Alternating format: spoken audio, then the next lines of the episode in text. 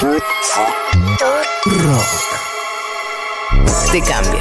Futurock. Futurock. Aunque no quieras. No más alcohol para la reina Isabel. Jesus Christ. A sus 95 años, la reina de Inglaterra nos resultó muy buena para levantar el codo, pues según cuentan todos los días, se toma un martini, un vaso de vino, una ginebra y un champán. Sin embargo, ya no podrá disfrutar de este placer, ya que por recomendación médica y pese a que luce buen aspecto, ya no podrá tomar bebidas alcohólicas.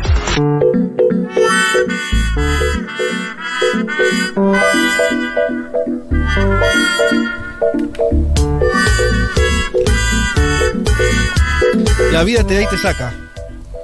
Esa era la receta. Sos reina de Inglaterra, más no podés tomar alcohol. No sé cómo te da el balance. ¿Quién le dice? eh, no, no puede. El médico le dice, porque después ella adentro está en la casa, ¿no? Me imagino, en el palacio de Pero es, una- es Buckingham. una señora que le gusta tener una vida larga, ¿eh? Y anda a sacarle alcohol a la reina. O sea, ¿cómo es la situación donde ella pide algo y dice, no, no, mira, por orden del médico no podés? Claro, si ella es la jefa de todos los médicos. De... Y claro. O sea, en los billetes está su cara. Imagínate no poder comprar alcohol. La señora me imagino que debe tener su vericueto, ¿no? Para decir. Sí, y además un poco en secreto, porque entiendo que en público no lo puede hacer. Es decir, que cuando se tomaba estas cuatro bebidas Ajá. alcohólicas por día, lo hacía en secreto.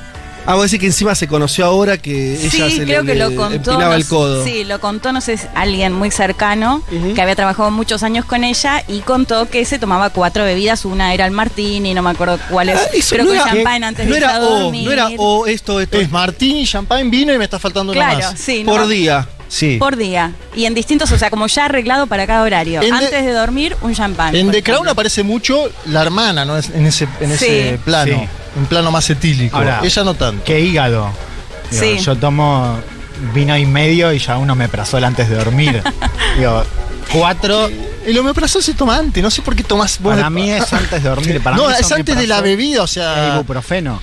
Eh, Bueno. bueno, como sea, eh, la tenemos ahí entonces a la reina que por lo menos que le han dicho que no puede tomar más alcohol. Eh, podemos preguntarnos entonces cuánto vale esa corona si no puedes tomarte ni una corona. Y podríamos decir que difícilmente entonces la reina podría estar acá hoy, en este lugar del que ahora hablaremos. Porque no sé cómo viene la cosa, me parece que viene tranquilo, pero ya veo alguno que otro con un vaso que no vendría siendo de agua. Así que la reina, tal vez mejor que así sea, no podría estar entonces donde está hoy un mundo de sensaciones. que estamos defendiendo el derecho a ser libre. Uma rígida política de controle da natalidade. I asked one of the top people in China. I'm going to deliver Brexit. Dicen que yo soy el presidente pobre. Pobres son los que quieren más. The International Monetary Fund is also a 信心和决心不会变。 Nuestra gran nación, que viva México.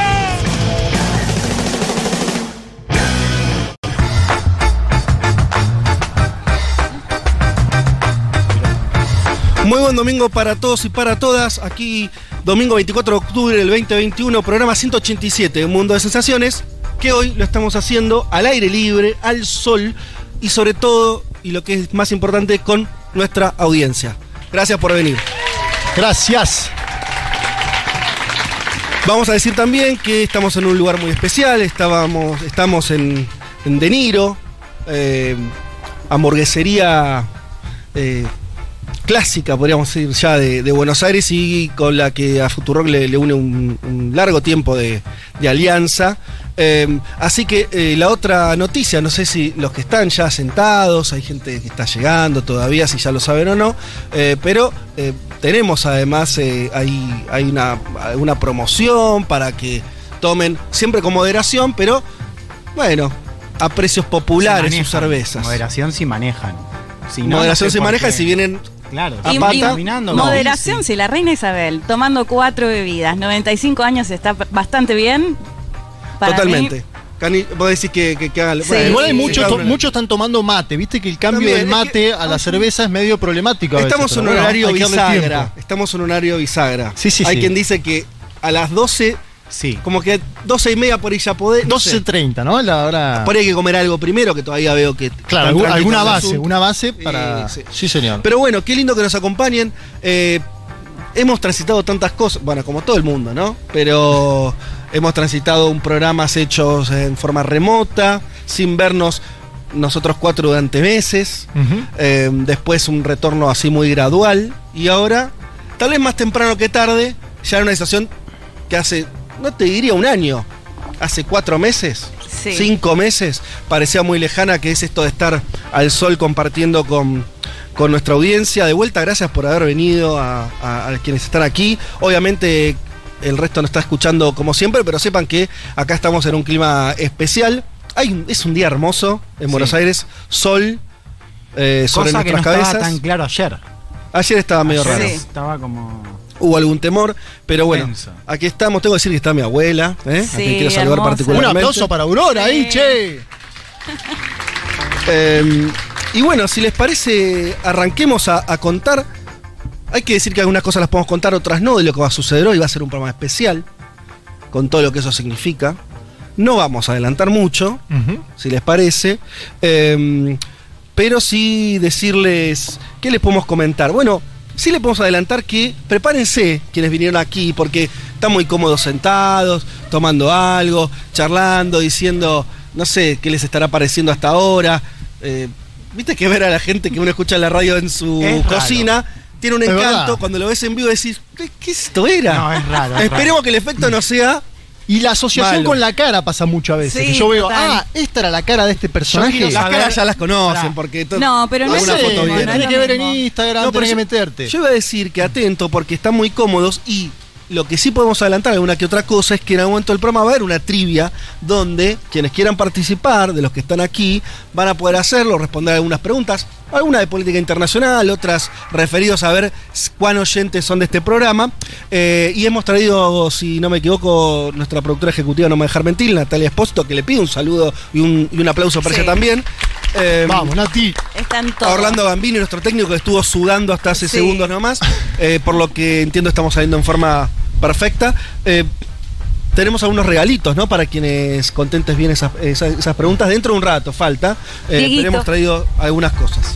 Así que sepan, o sea, relájense, pero sepan que en el momento vamos a requerir de, de ustedes para.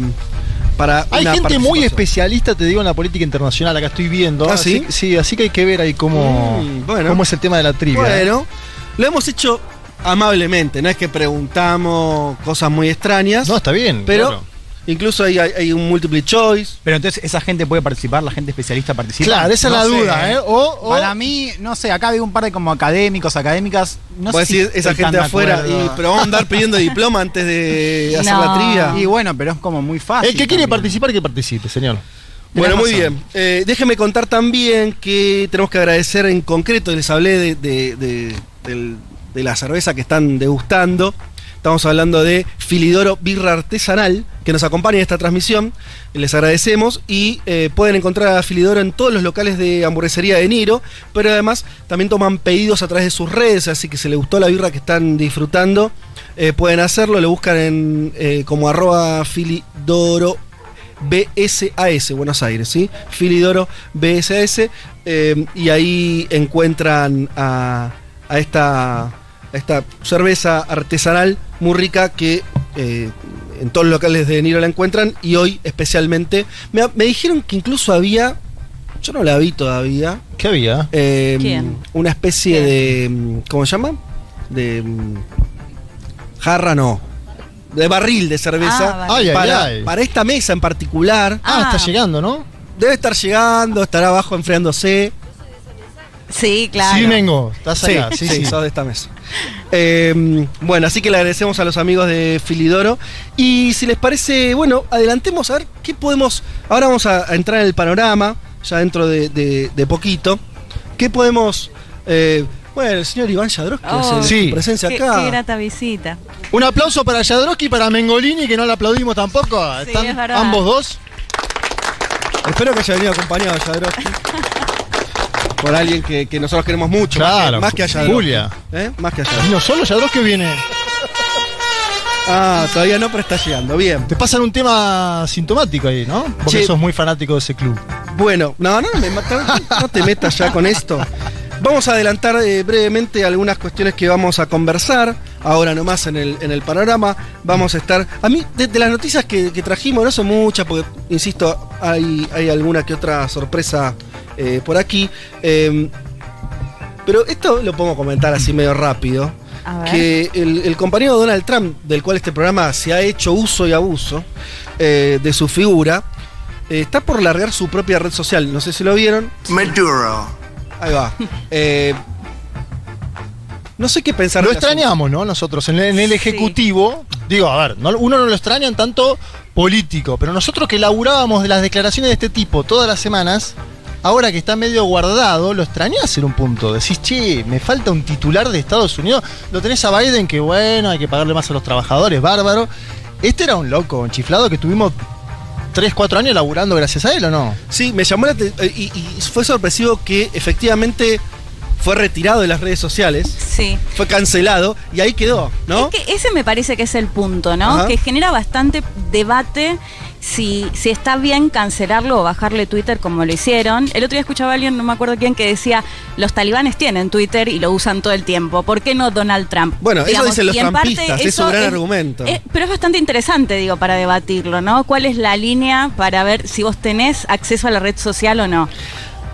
Sí, yo no puedo dejar de medirlo en Ah, términos. creo que el propio Donald Trump dijo esto Claro, de, sí, los sí. talibanes, Sí, los- claro. es, el, es el gran argumento de los republicanos decir, che, eh, los talibanes tienen Claro, Twitter y yo no.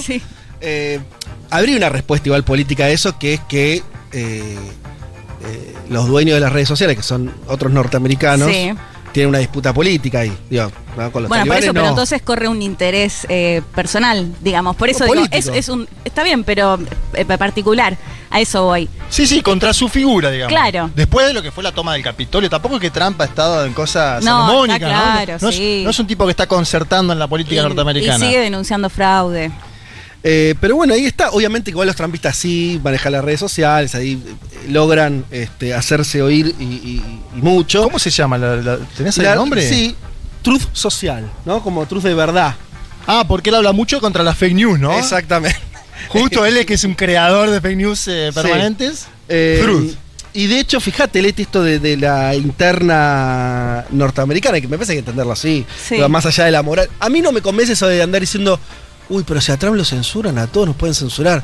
Despertemos de la fantasía. Las redes sociales no son un, un páramo de la democracia. Es otro lugar manejado por tipos poderosos, que en este caso, coyunturalmente, lo, a Trump, a durante, cuando Trump era poderoso, era su casa las redes sociales. Sí. También hay que entender que en el momento del declive le bajaron la, la palanca. Bueno, eh, dice, nuestra misión, esto fue un comunicado oficial que sacó esta nueva red social, que además, lo que otro de Trump que es divertido es que siempre se pone el primero, ¿viste? Se llama, la empresa que creó es Trump Media and Technology Group, ¿no? Recordemos que siempre vos, eh, Como en Nueva Trump York, Tower, el ¿no? de Trump es, Trump es Tower. Trump Tower y todo con su nombre.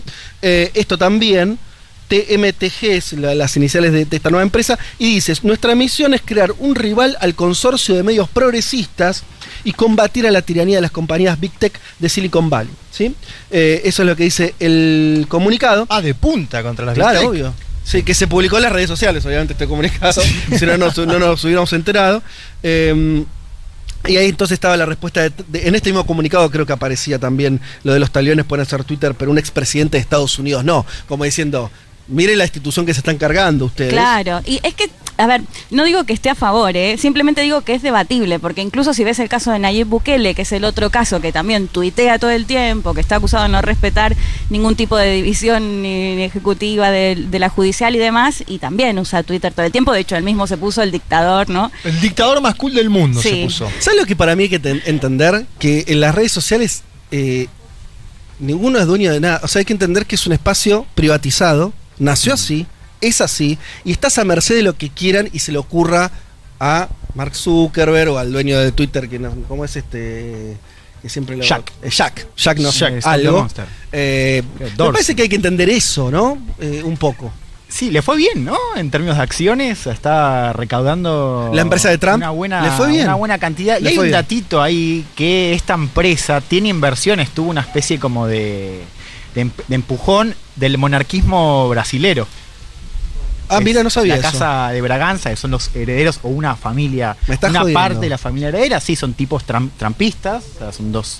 La familia monarquista que hoy tiene además bastante espacio en la prensa, tiene más espacio en la prensa que antes con Bolsonaro, son bolsonaristas. Claro. Y ellos han puesto plata al proyecto de Trump. Salió de hecho una nota este fin de semana en, en el Financial Times. Así que también ahí hay unas cositas interesantes de quién está poniendo plata ahí, porque eso va a ser negocio. ¿Y quién te dice que no sea un candidato, no? Bueno, es, un poco también lo que veníamos charlando, ¿no? Digo, eh, hoy Trump es favorito, uno mira encuestas del Partido Republicano, hoy Trump es favorito para ganar la interna en 2024 si él se presenta, cosa que no sabemos. Ahora, también es un negocio, digo, el tipo saca un podcast, el tipo saca... La pelea, la pelea que comentó. No, entonces, digo, ahí también tenés para ver no solamente cuántos usuarios van a traer, sino, bueno, quién pone guita, de qué manera, porque ahora le está yendo bastante bien con lo que está recaudando por ahora. O sea, no sabemos cómo le va en términos de usuarios, porque todavía no lanzó, pero en términos de, de recepción de fondos, Y a mí me interesa, y por ahí es lo, trágico del asunto y lo que por ahí Leti también lo- lo plantea, que es, es medio terrible que el que esté disputándole a las empresas de tecnología sea un ultraderechista. Hay algo ahí trágico, ¿no? Como, como de sensación de que esa debería ser la batalla de otros también, ¿no? Y hoy en Estados Unidos está colocado así el asunto, ¿no? Sería... Digo, eh, eh, Sí, te diría que encima Ocasio Cortés, por ejemplo, para dar un nombre, también está activa todo el tiempo ahí en, eh, en Twitter, en Instagram, como que lo utiliza, está dentro del sistema ese, y Donald Trump está fuera, ¿no? Bueno, está, eso, está bueno eso lo que raro, plantea, sí. Eso es raro. Eh, y, y marca un poco el, el- el desorden o, o lo- la situación que hay actual, que a veces uno cuesta, cuesta entender lo que pasa. Cierro con esto. si a alguno le interesa, porque todavía no está abierta la red social, se supone que va a arrancar en marzo, abril, pero si entras a, a truthsocial.com hay una lista de espera. Eso me, me pareció Sí. divertido. Como eh, divertido, quiere decir como. Como cuando sacás las entradas, poco. ¿no? Como ya, dale, ya, ya andas pidiendo Claro. lugar. Ahora, la pregunta es, eh, ¿te la bajás? Yo me la bajo.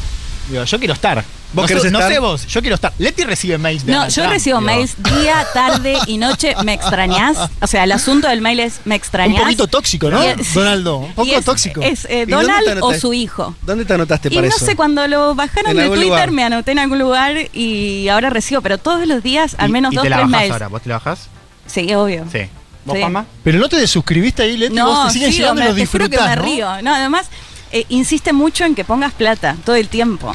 Y bueno, se nota lo que dice Fede, la está Fede juntando. Vázquez puso, Juan Macar puso, vos no pusiste. Te señala. Bueno, Entonces, vamos a desmentir, nosotros por No, ahora no es- pusimos. Es una, es una metáfora, Leti. Claro, claro. Con esa metáfora, si les parece, vámonos a escuchar una canción y ya arrancamos con todo. Nos vamos a la década del 60, una banda que supo tocar en gusto, si no me equivoco, estamos hablando de eh, Canet Hit haciendo War in a Chuck.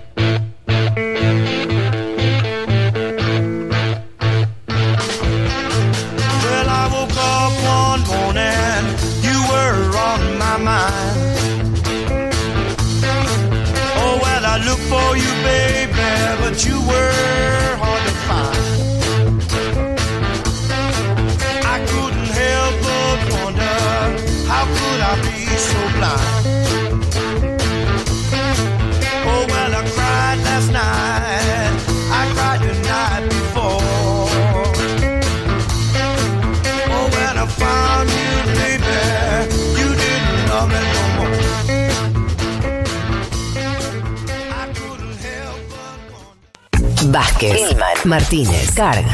Hasta las 3 de la tarde. Un mundo de sensaciones. Futuro.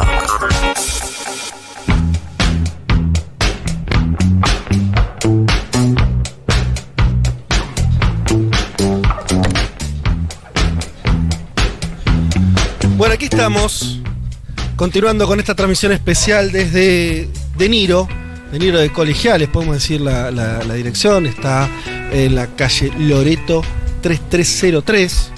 Em, ¿Vos estás convocando en vivo? Eso no entendí. no, bueno, estoy no, simplemente haciendo Ah. mención de dónde estábamos. Eh, eh, eh, acá la gente se inscribió, confirmó su presencia. Son socios llegó activos, temprano, son socios. temprano. Bueno, eh, ¿cómo? Son los fans, Sí. como apunta acá Julia. Che, bueno, mucha gente mandando mensajes también. Que no está aquí, pero que eh, ¿Qué dicen? son nuestros oyentes. Bueno, felici- felicitando básicamente, eh, bancando distintos lugares. Eh, José Francisco Gaitán desde Río Negro nos, nos saluda. Eh, también desde Resistencia Chaco nos saluda Inés Reina. También nos saluda Felipe desde Bucios, siempre escuchándolos. Lindo lugar para estar en Bucios hoy, ¿eh? No teníamos que no sé- en Bucios. Creo que es el primero en Sí, Bucios. es verdad. Es verdad, no, no recuerdo. eh, Elman ya nota, ¿viste? Cuando Sí. llega un, me- un mensaje de afuera. Destinos. Claro, Elman tenemos la esa nota y dice de- Bucios. Claro. ¿No? Eh, ¿A dónde Oslo, ir? ya ¿Dónde me está. Oslo, eh, tenemos Oaxaca, tenemos Medellín República Islámica de Irán. también. Bueno. Ahí está más complicado para él, pero a Bucios, ¿no? Eh, Un oyente nos eh, aclara, no tengo el nombre, eh, dice que se filtró el link de la versión beta de Truth de la red social de, de Trump eh, y varios denunciaron la presencia de código fuente en la red libre eh, de Mastodon.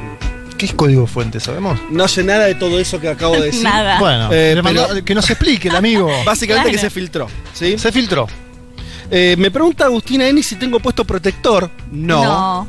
Eh, por supuesto que no. Bueno, pero en una de esas alguno ¿Cómo? de todos nuestros amiguillos tiene protector para Pero estos, estamos estos bien. cuatro Estamos bien. mártires. Estamos perfectos.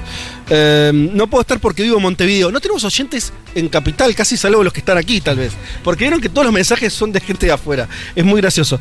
Eh, nos escucha, pero los escucho del programa 1, nos dice, eh, a ver si acá tengo el nombre, eh, Gonzalo, ¿sí? Nos Bueno, un saluda. abrazo grande. Sí. Desde eh, 2017 nos banca. Les voy a eh, seguir leyendo porque están cayendo mensajes. Cariños de Washington, dice Ana Cecilia Gaitán, ¿sí? Washington y Baltimore. Ah, Bueno. The Wire. Vamos. ¿Querés también, ¿Ahí también anotaste? Sí. Bueno. Eh, cuando, se, cuando se pueda viajar, bueno, volvés más, ¿no? Bueno, no sé, tampoco. ¿Te reciben? ¿Cuándo viene a hacer el programa La Plata? Nos pregunta. Acá ya viene la típica demanda. Uno Me hace encanta. algo. Mm. Es, esto es muy de, de- de la, la- la audiencia de Futurock. Uno hace algo lindo, qué sé yo, y cuando lo haces, ya te pide la otra. Bueno, ¿eh? pero está bien. No hay disfrute del bueno. momento, pero no hay como. ¿Viste? Ya, ya se están adelantando. Es la demanda inmediata, pero está muy bien, uno la agarra. Eh, nos dice Juan Manuel, así que intentaremos. Eh, algunos dicen desde el AMBA, dice Lorena Chaván. em, metan pantalla que tres horas al sol. se- eh, ah, la Sí, gente se empieza a preocupar. claro. Yo te muy digo, las- las- no, pero la espalda mía, yo te digo que en dos o tres horitas va a estar complicada. La tuya también, así que subite acá. Lucas. Albornoz de Bariloche. Hay, hay mucho mensaje, no quiero. eh, temo que después eh, la cosa se. eh, me, me cueste volver acá. Así que voy a leer un poquito más. Hoy es un programa. Porque es un festejo, digamos, también. Sí. Son cuatro años de, de un mundo de sensaciones. Estamos festejando con, con la gente aquí presente. pero también, por supuesto, con los que nos escuchan. Escucha. Ahí va.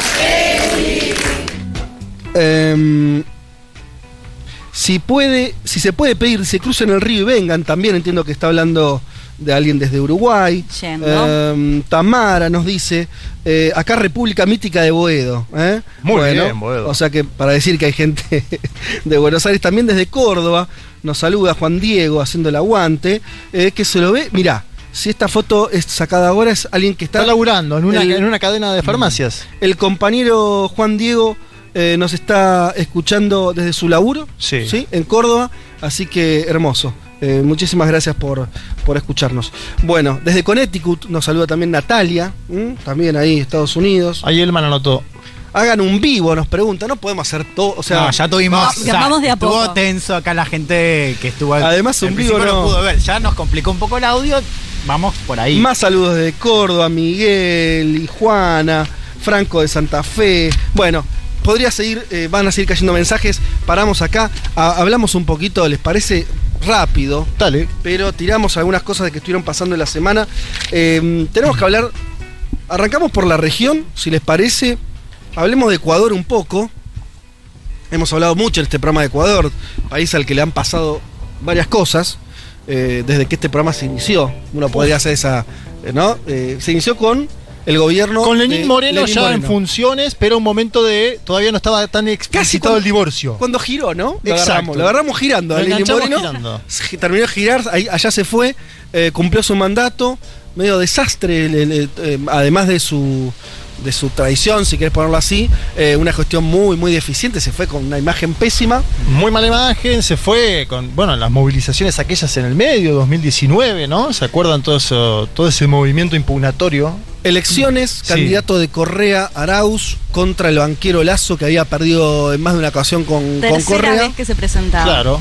Y derrota de- del candidato correísta de Arauz y finalmente Lazo presidente. Y Yacu Pérez, el candidato indígena que estaba por llegar al balotaje, pero no llega Bien. como tercer actor. ¿Cuánto va el gobierno de Lazo? Cinco Eh, meses. Mayo. ¿No? Cinco meses. Poquito menos de cinco meses. Luna de miel con la sociedad ecuatoriana. Con una buena campaña de vacunación. ¿no? Había arrancado muy bien con esa campaña. Sí. Dicho de Argentina, casi uno puede decir el muerto se ríe el degollado, pero lo de Lazo es impresionante. Cinco meses, el tipo eh, con una imagen que ya algunos dicen que 30% de destrucción de imagen positiva en, Sí. en dos meses. Sí, sí. Eh, como vos decías, la parte de la vacunación parece ser como un éxito. De vuelta, que la sociedad, esto empieza a ser algo que, que no solamente pasa en Ecuador, no tiende a festejar, gracias por vacunar, Sí. y una situación de precios muy complicada, con eh, cor- corte de subsidios, sobre todo a, la, eh, a lo que tiene que ver con, con la energía y eh, aumento de precios y de alimentos en concreto. Y te voy a leer eh, algo que, em, que dijo esta semana. Dice, he instruido a gobernadores e intendentes a que hagan cumplir, sin excepciones de ningún tipo, Mire, si no podría, si no le suena, los precios oficiales del arroz, la leche, las frutas y todos los productos de la canasta básica. ¿No? Una situación descontrolada de este banquero que además, y ahí supongo que iban Eso a está ir, bueno para, Sí. ¿no? para la oposición argentina que escuche a Lazo. es un banquero. Claro, no es, no es Feletti, ¿no? Bueno, se le está descon- eh, parte de lo que le pasó es que eh, su nombre fue uno de los que figuró Mm. en primera plana con los Pandora Papers. ¿No? Y ahí también 14 offshore metió el 14 tipo. Claro, offshore. 14. No una, 14 metió. Sí, que en Ecuador hay un problema, que es que hay una ley a partir de 2017, Sí. la última de Correa, que es que los candidatos presidenciales no pueden tener cuentas offshore. Sí. Lo cual lo que investiga ahora la Fiscalía y el Congreso es justamente eso, si él cuando era candidato tenía esos offshore. Y de alguna manera sí, sí cum- sí cumplió ley. Sí, a mí me gustó porque él eh, contó hace poquito que pagó más de 550 millones de dólares en impuestos, ¿no? Diciendo, bueno, yo hago, digamos, en lo que creo lo hago, ¿no? Esto de los más ricos tienen que pagar más impuestos. Sin embargo, como dice Juan, en el momento en el que retira sus empresas de las guaridas fiscales, es el momento en el que avanza este proyecto de ley.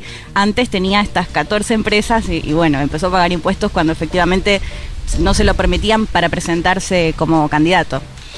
Eh, bueno, ahí está entonces eh, el complicado lazo, en los, que debería ser el inicio de su gobierno, Sí, y, en un, perdón, en un país sí. que tiene una tradición de que no se banca mucho, ¿no? No, y, y una crisis muy agravada que, que hay que ver el- el- la salida que tienen, porque hay dos frentes muy grandes. El primero es el Congreso. No sé si vieron algo de lo que está diciendo Lazo cuando habla de la oposición. Habla del triunvirato, de la conspiración, hablando de Leonidas Sisa, ahora el líder de la CONAI, este movimiento indígena.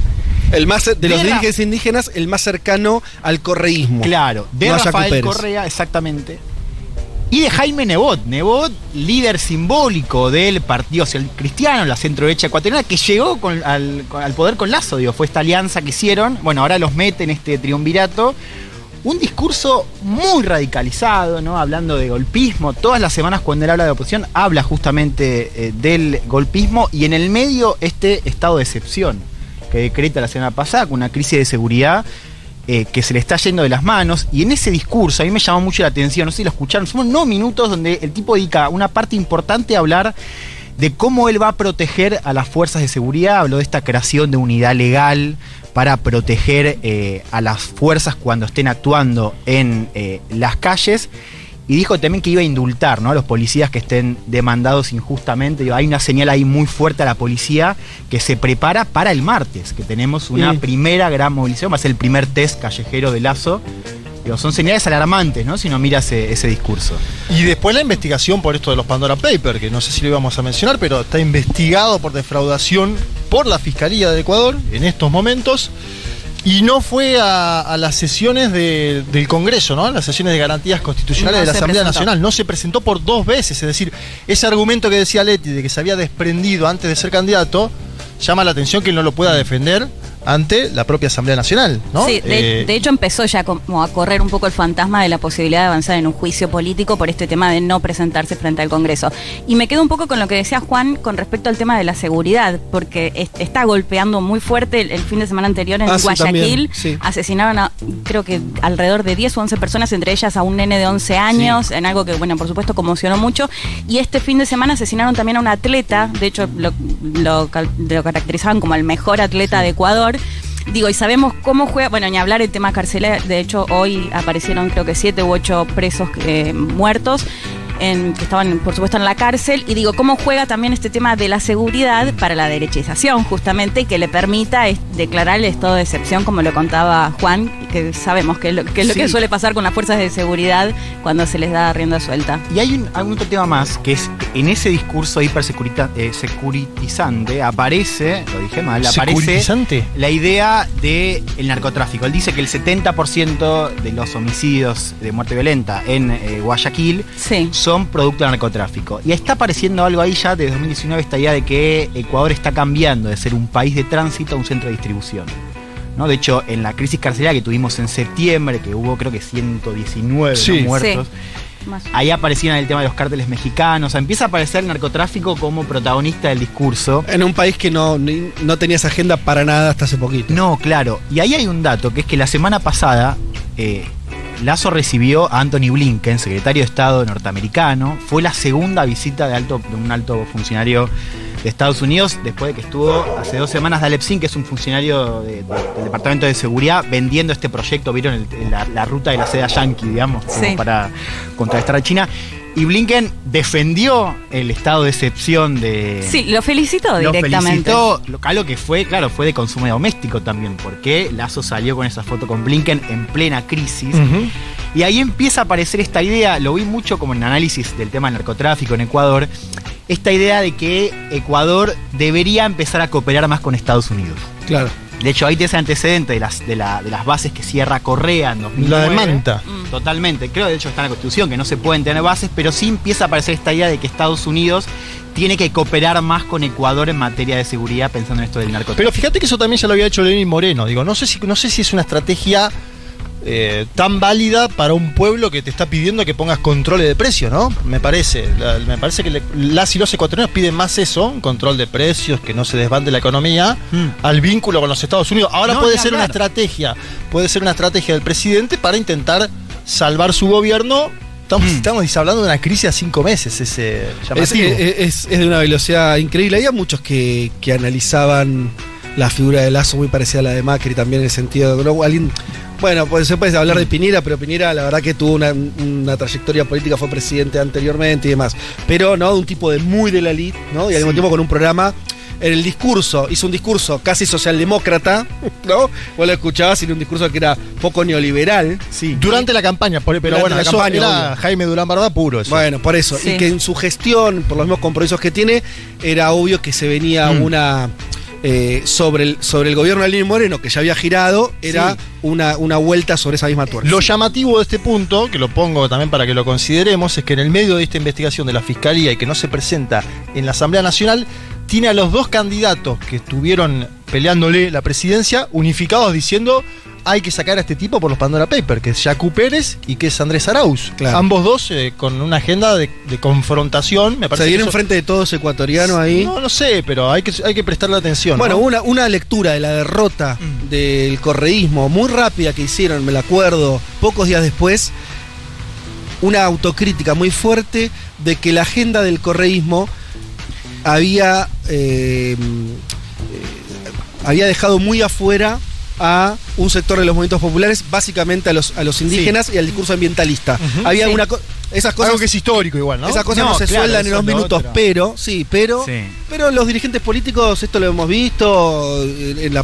en Argentina también, eh, modifican sus, sus eh, claro, narrativas, claro. sus alianzas.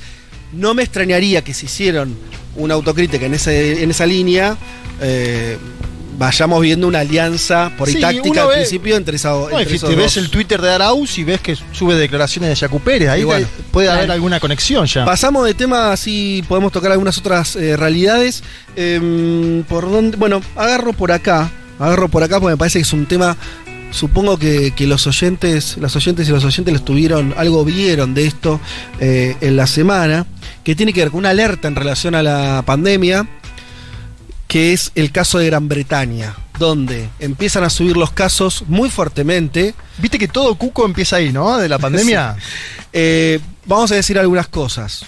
Vamos a decir algunas cosas en general rápidamente sobre la situación de la pandemia. Esto lo, lo- lo- lo tomé básicamente de uno de los eh, podcasts de, de Resnick, que aprovechemos para eh, volver a, a comunicar que, que Futurock diariamente eh, pone a disposición un, un podcast, creo yo, de los mejores en relación a la pandemia, eh, hecho por, eh, por este científico.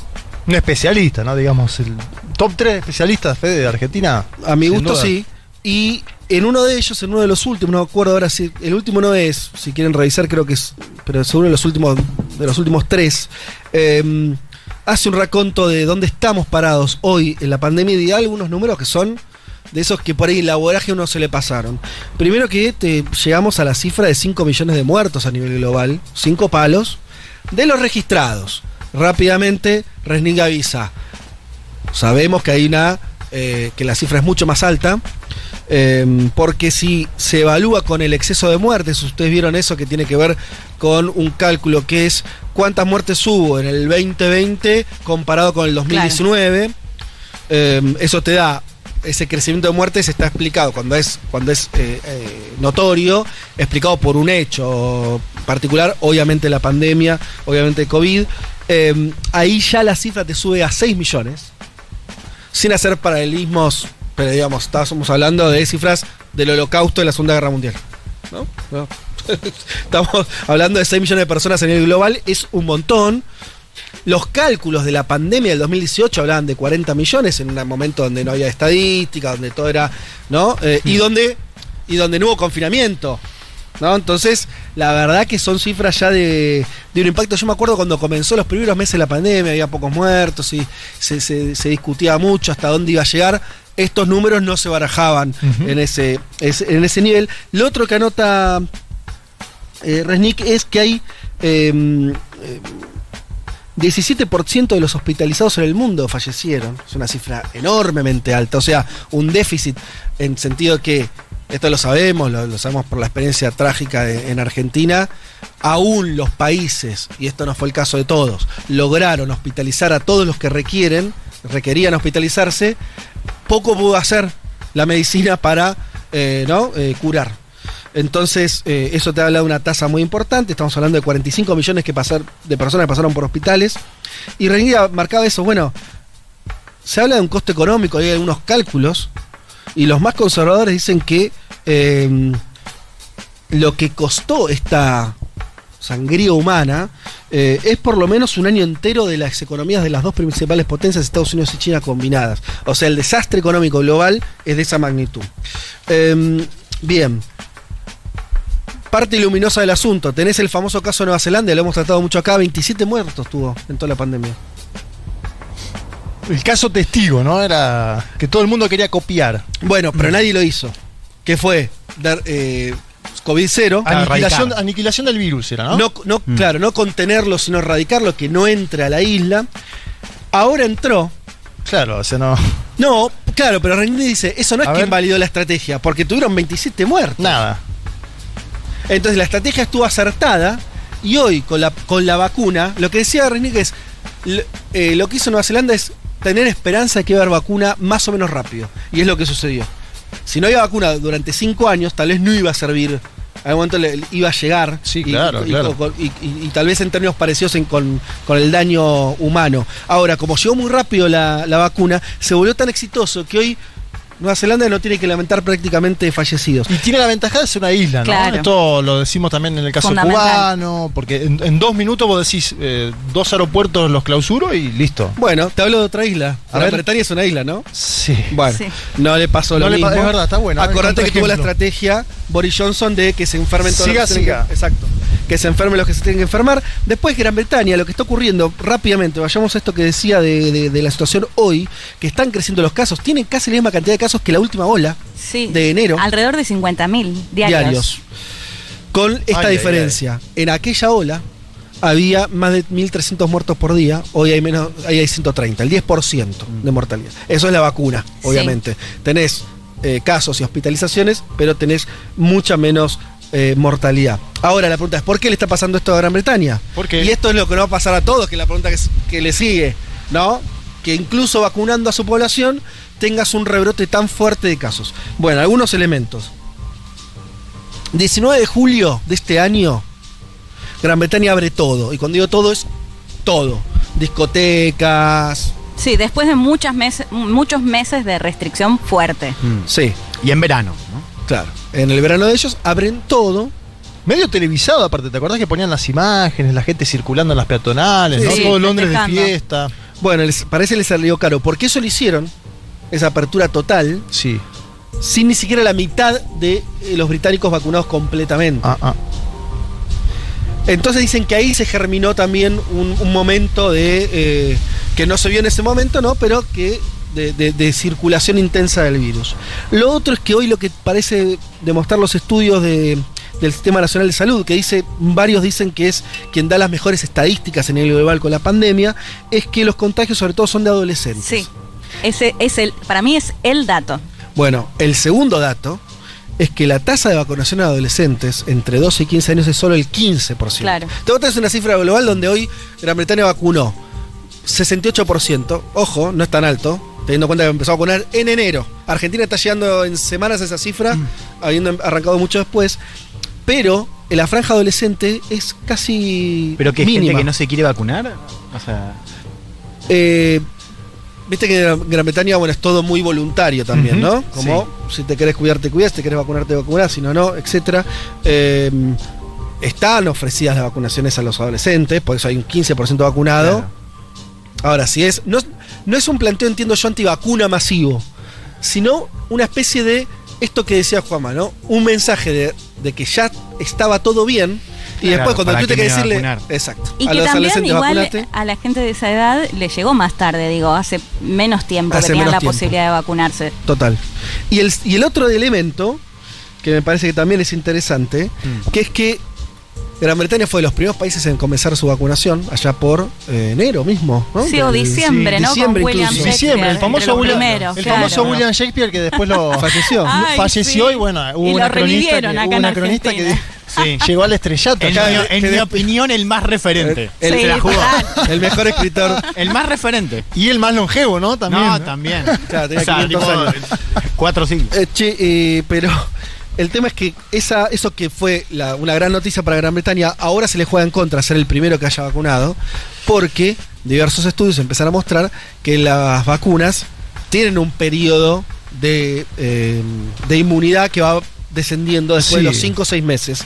¿no? Entonces, Y por eso todo el mundo está con las terceras dosis ya discutiendo. Claro. bueno, para ahí es el tema, porque primero que Gran Bretaña es el primero que llegó a que se le empiecen a, eh, a- a dejar de tener el mismo efecto. Acá hay que decir que el efecto no es que es como si no te hubieras vacunado, sino que el primer, eh, la- la- el primer efecto de que la vacuna sea vieja eh, o que te la hayas puesto hace, hace muchos meses es que eh, resulta mucho más fácil contagiarte. No morir, no hospitalizarte, pero sí ayudar a que vuelva a circular el virus. Claro. ¿Sí? Ese es el primer efecto de la, de la vacuna después de los seis meses, sobre todo AstraZeneca y Pfizer, que son las que más se utilizaron en Gran Bretaña.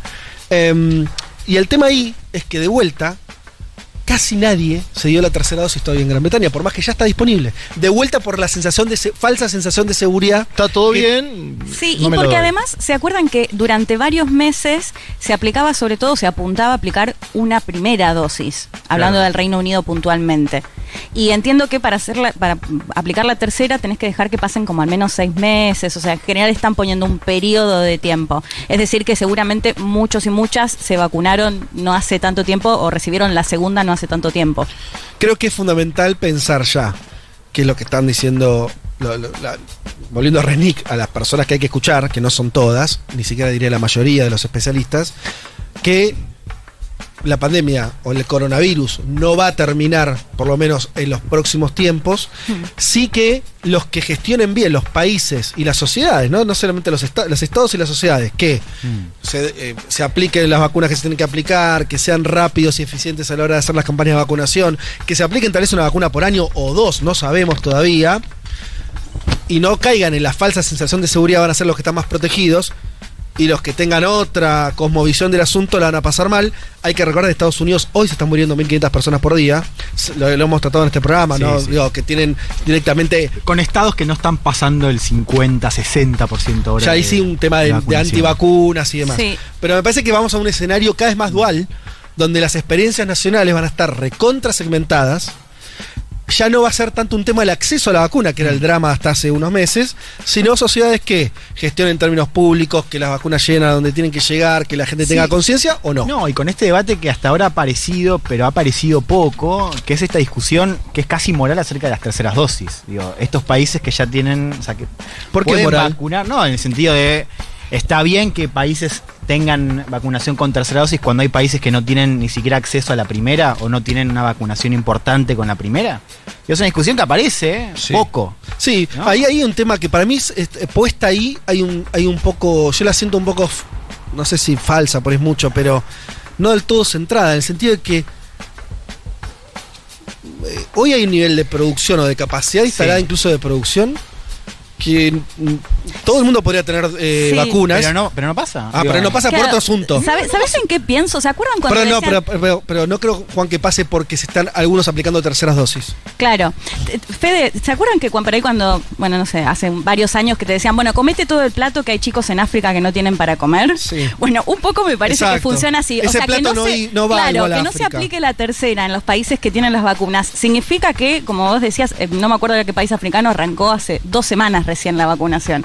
Y sumo otro país para mirar, eh, Chile, que también está teniendo récords, de- o sea, no récords, pero sino que está teniendo 2.000 contagios nuevamente y también bastante en ascenso, incluso las terapias intensivas también complicándose. Ese es un dato porque cuando en Argentina estaba todo calmo, entre comillas, veíamos lo que pasaba en Brasil, en Chile, en Uruguay. Digo, miremos un poco, ¿no? uno no, no quiere hacer apología de nada, pero tenemos que mirar también lo que está pasando en el, ¿no? Lo que marca Leti de Chile en particular. Argentina igual con la campaña de vacunación muy buena y con vacunas Mm. con mayor efectividad que las que se aplicaron en Chile, ¿no? Digo, sigue habiendo problemas de oferta igual. Entiendo que no es el único elemento, entiendo que quizás no podría cambiarlo todo la cuestión de si hay segunda o tercera dosis, pero sigue habiendo problemas de oferta. O sea, países que no están vacunando, no porque la gente únicamente no se quiere vacunar, por problemas en términos de planteos de campañas de vacunación, sino también porque no tiene acceso a vacunas. Pero no serían los mismos países. O sea, Estados Unidos tiene un problema de gente que no se quiere vacunar. No, digo para, para orientar, yo entiendo lo que decís, comparto a medias, digo, hay países que todavía no tienen eh, acceso a vacunas No, o un acceso seguro. que les permita. Con, digo, COVAX que falló, que hoy está fuera de agenda, y un general no. Ya nadie pide esto de No, la digo, liberación de patentes pasó a ser Claro. un tema secundario. Porque, Estados Unidos que Total. iba a donar, que donó, por cierto, pero también. Pero hoy tenés, todos los países del primer mundo tienen sobradas vacunas. Sí, Podrían, claro. podrían tirar, voy a decirlo a lo bestia, claro. podrían tirar millones de vacunas No, sobre tienen África vacunas y no lo están en la haciendo. heladera, y bueno, digamos. Rusia también, Rusia ¿no? que está sí. complicadísimo con los casos, Pero hay otro, contagios, hay otro muertes tema que tiene y no que ver, se vacunan. Hay otro tema, Claro. Leti, que tiene que ver con la confiabilidad de la propia población Sí, sí. de una vacuna que es efectivamente buena, de acuerdo a todo lo que sabemos. e incluso, Claro, que tienen las vacunas y no se quieren vacunar. que es lo que dijo Putin, decretó una semana no laborable hace poco, ¿no? Sí. Eh, como para combatir el coronavirus. Eh, El caso, el caso ruso me llama, es algo que no, no- yo no lo logro entender bien. ¿Qué pasó ahí con los rusos? Me gustó igual y lo su de los, vacuna. creo que son 10 días no laborables para que no salgan. Claro, está bien, Es no, pero meme. me refiero a, a- a esto que señala Juanma de, de que no quieran vacunarse. una vacuna que aparte está aprobada de- por The Lancet, que Sí. se probó en otros países. Claro. la Argentina tiene estos buenos números en parte por la vacunación con la Sputnik. Sí. ¿no? Sí, te Pero- creo el primer mes, No, segundo, pero, ya pasó casi Incluso nada. una vacuna nacional. Quiero decir, Rusia además es uno de los pocos países que tiene su propia vacuna. Sí. Quiero decir, eh, de la cual Sí. además el gobierno de Putin hizo, Hizo bandera. Es raro que ahí Vos apostaste a esa vacuna. Yo había Y ganaste, y ganó. No, pero vos ya veías ahí al principio, o sea, cuando se cuestionaba la Sputnik, en digo, toda la prensa global tenías como notas de Moscú que decían, nosotros no la vamos a usar, ¿no? Como, Sí. como apoyando esa tesis que Sí. ni siquiera los rusos se querían vacunar. Sí, sí, no sé por qué, dónde, dónde sucede eso, cuál es el... Lo desconozco, ¿eh? No, Por ahí y hay una razón muy obvia, pero no que- la sé. Son números que son fácilmente accesibles, pero digo, ¿dónde está el escepticismo? Digo, si está más nucleado Moscú, San Petersburgo, si el interior. Claro. Yo creo que también se combina una tradición medio antivacunas, que tenés a unos países que tienen tradición medio antivacunas. Exacto, previa, Claro, sí, total. de Francia, una sociedad conservadora que por ahí Claro. no cree. Sí. Hablando de sociedad conservadora, perdón, Iván, Sí. eh, eh, eh, Iván que estaba por acá, ahora no sé. Está ahí abajo, mirá. Ah, está abajo. Sí, está abajo porque algo. ha llegado Julita. Ah, mirá. Están con el, con el niño. Bueno, aprovechamos para saludar desde, desde el balcón. Desde la No nos terraza, dan bola, no a nos Julia están- no Rosenberg. nos están escuchando, A ver. no, no. no, no escuchan. No. Julia. bueno. Bueno, ya subirá Julia Rosenberg, eh, que, bueno, fundadora de este programa, va a ser parte de, de la lo transmisión. esperamos para las 4, ¿no? También. Allá Ah, sí. tenía que haber dicho a las 10 de la mañana. O sea, Sí, no a sé le le dijo, que haber venite a las mentido". 10 de la mañana que a las 10 arrancamos. Y Iba a decir que Iván me mandó un, supongo para el comento, una, una noticia, como buen periodista que es, A ver. eh, que eh, unas declaraciones mm, de ahora mismo, de Putin, que dice eh, sobre los derechos de la comunidad LGBTQ, Ah, sí. que eh, como siempre, ¿no? Putin muy abierto a esto, Mm. dice, son perturbaciones socioculturales de Occidente, ¿eh? como si estuviera hablando un monje ruso del siglo XVIII, ¿no? Eh, las palabras de Putin, eh, una cosa... Para, igual Muy lo que Y está le pasando funciona con- igualmente, ¿no? En términos Vos internos. de los conservadores de la sociedad claro, rusa. el chabón le habla a esa sociedad y ahora está haciendo el foro Balday. Leti, te dejo ahora. Sí, Eh, sí. Está haciendo el foro Balday, que es este foro de pensamiento que organiza con intelectuales de todas partes del mundo, ¿no? Ahí también hay que mirar algo de un mundo más multipolar. Él quiere jugar algo, me parece una ficha. Y ese foro Balday tiene gente de todo, digamos, de izquierdistas y hiperconservadores. Claro. Son invitación amplia. Cerramos, si les parece, muy breve con, esta, con, con esto que queríamos contar. No tenemos casi tiempo, pero digámoslo, pues me parece fundamental. En este programa dijimos, alguno que, que paró la oreja el domingo pasado, el anterior, que se venía la cumbre de Glasgow sobre, referida al cambio climático y con, con una, con una impronta, tal vez por primera vez con la urgencia casi que se ve en las películas cuando se junta el comité ese que va a decir Claro, líderes mundiales y dicen Sí, con una bisagra. eh, están llegando los extraterrestres, hay que hacer algo, todos pongamos guita para armar una. Bueno, Sí. más o menos eh, ya en esa tónica. No es tanto eso, sino los Batmanes del Mercosur, ¿no? De. Bueno, no, pero quiere decir, había una idea de que esta cumbre iba a tener Sí, esa impronta. claro. Porque hay un estudio científico que decía, muchachos, llegamos al límite de lo que se puede esperar. Si no hacemos algo, el cambio climático es Y irreversible. todos Con- diciendo vamos a ir a Glasgow, ¿no? Hace unos meses, en esa cumbre que armó Biden, Claro. todos diciendo vamos a ir a Glasgow. Y antes de eso está la cumbre del G20, ¿no? Como anticipatoria también. Sí. Bien, están las dos en crisis. diría más la COP, digo, por un tema de relevancia, más la COP Sí. que ¿no? empieza a aparecer esta cosa de que puede ser un fracaso, ¿no? Lo están diciendo todos. Sí. Eh, Básicamente porque sí. No va a ir China, No va allí, Putin no va. Putin tampoco. El Papa Francisco que dijo que va a ir, eh, no va. No, eso no sé ah, si también tiene que ver con algún tipo de jugada. Bueno, Sí. siempre hay una jugada, No, pero no, sí. no la, no la conozco. Mientras que anuncia otras giras, Francisco. Esta misma semana anunció otras giras, por lo cual. El problema de esto es que lo de Glasgow, y, a- y anoto lo del G20 para mí también, queden como cumbres occidentales, volviendo a esa cita desagradable de Putin en, en relación a, eh, eh, a la diversidad, pero entender Sí. que tal vez el mundo esté yendo hacia algo mucho más partido, donde reco- se reconstruya algo similar bajo otras situaciones, pero similar a la Guerra Fría del siglo XX, donde Mm. vos tengas Occidente por un lado, o lo que llamamos Occidente, qué sé yo, Estados Unidos y Europa Occidental, Sí. con, con los aliados que, que Sí. eso tenga, y un mundo eh, liderado por China, pero donde también está Rusia, donde hay jugadores importantes, que empiezan a tener agendas similares. Yo lo que leo de esto es también a un Xi, a un presidente chino que dice, me viene llenando la cara de dedo, ¿no? Acá, Sí, acá un- nos estamos disputando algo en serio. Obvio, obvio. Eh, y, y- y tal vez empiecen a buscar Mm. otra institucionalidad incluso. Son, la- son las dos cosas. Participo cuando me beneficio y cuando no quiero participar te la vacío y te, hago, te dejo una cumbre, porque que no participe Xi Jinping y Putin, Sí. te dejo una cumbre un poco más deteriorada. Me parece Yo- que es parte, sí. el entrar y, y salir que tiene permanentemente, y que viene desde hace 20 años, podríamos decir, ¿no? China, al menos desde que entró en la OMC, Mm. entra y sale, entra y sale, te da la discusión adentro y después dice, bueno, si esto no me favorece, dame más lugar en el FMI, si no me voy y te creo Mm. otro organismo. También es forma de chantaje en el escenario. Yo no estoy tan de acuerdo en eso de, de si uno mira, digo, China sigue anunciando los grandes compromisos Claro. de China, los sigue anunciando en Naciones Sí. Unidas. Digo, este año, con el Eso tema de las- pensaba. de las plantas de carbón, eh, lo anunció. Claro, eh, o sea, pensaba si el hecho de que no estén de forma presencial significa de alguna forma que no van a cumplir, porque Sí. no me acuerdo. No, no, en no. Pero una fue. cosa es hablar en la ONU, No, no. decirle a 193 países, y otra cosa es ir a una cumbre que está como Claro, pero digo, pero sí- monitoreada por Biden. Pero sí decir. reforzando esa idea de que Mm. se comprometen a cumplir con los acuerdos de París. Sí. Sí, digo, me parece bien eh, el dilema. Yo creo que igual China sigue eligiendo a Naciones Unidas y no- Exacto. no, eh, esa no, no. Por cierto, digo, está claro que si no vas, digo, hay un gesto ahí de no ir. Sí. A China tiene un argumento que es, o sea, Xi no sale del país desde antes de la pandemia. Es cierto. Pero podría ir, ciertamente. No, y creo que sí tiene que ver, hay algo que se está poniendo en jaque, hay varias cosas, ¿no? Biden ahí tiene dos desafíos que son muy claros con respecto a la COP.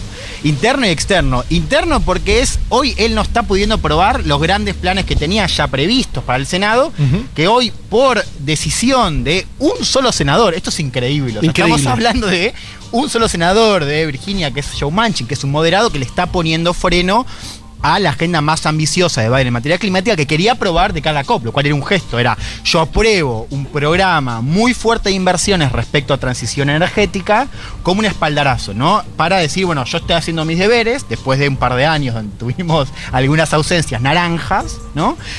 Eso es interno. O sea, ahí tenés un primer problema que es Sí. no está pudiendo mostrar una, una vocación, una decisión por parte de su partido, inclusive, de avanzar a nivel doméstico. Ahora, a nivel externo pasa lo que vos decís. O sea, nosotros tenemos una política exterior estadounidense que dice: Yo voy con todo contra China, pero quiero cooperar en cambio climático. Entonces tengo un. una de hecho, es la de- única línea, el único acuerdo Claro. que tendrían. No, digo, ¿qué trabajo tiene este, este zar del clima, que este John Kerry, que dice, o sea, nos estamos cagando a palos en todo, pero vamos a decir, no, acá podemos cooperar. Y claro, China dice, no, pará, o sea, ¿cómo? Yo, yo te voy a servir acá para decir, bueno, sí, yo coopero, yo anuncio mis cosas en Naciones Unidas, yo estoy dispuesta a cumplir un poquito más tarde, porque yo me desarrollé Sí. más tarde.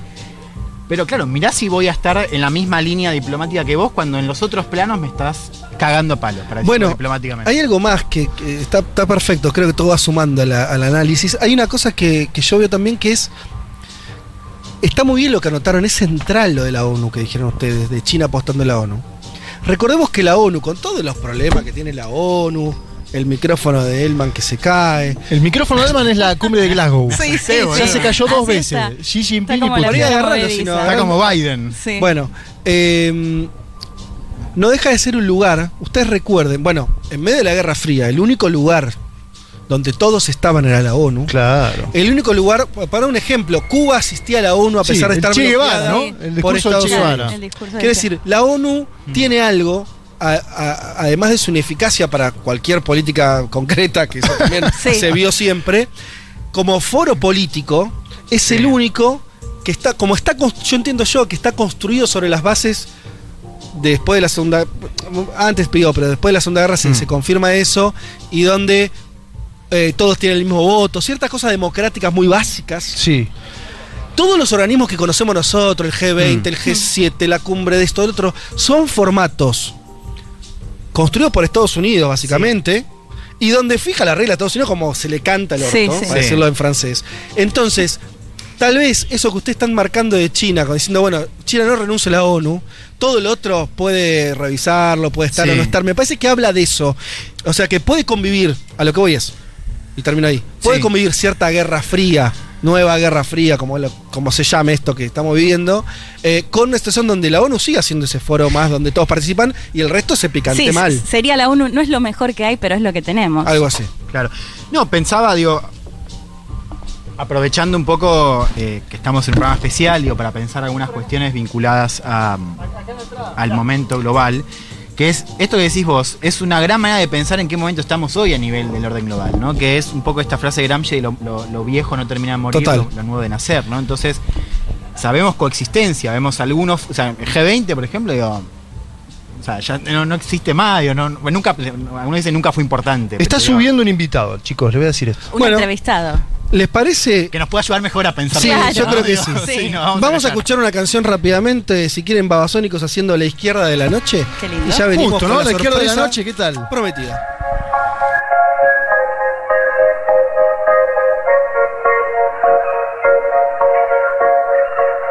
Préstame unos minutos para que te muestre con palabras lo que me sucede a mí.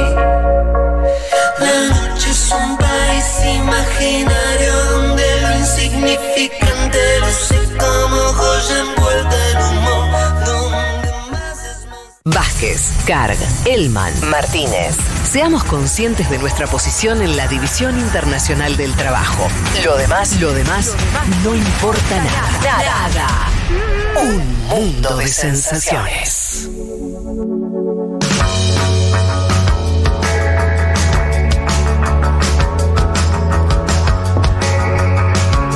Bueno, aquí estamos de vuelta cuando empezó esta transmisión especial de Un Mundo de Sensaciones, en parte festejando los cuatro años de este programa. Volvamos a decir que estamos con un montón de oyentes que además veo que siguieron llegando en los últimos minutos ya. Sí.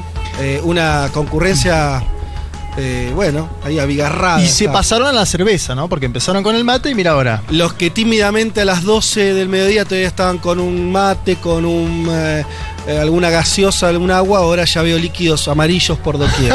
Bien, Como debe ser. les habíamos anticipado que eh, teníamos una sorpresa, en principio para quienes están acá, que además recordemos, son socios de la comunidad Futurock, eh, pero por supuesto para todos quienes nos escuchan. Bueno, esa sorpresa ha llegado y se trata nada más y nada menos que de Álvaro García Linera.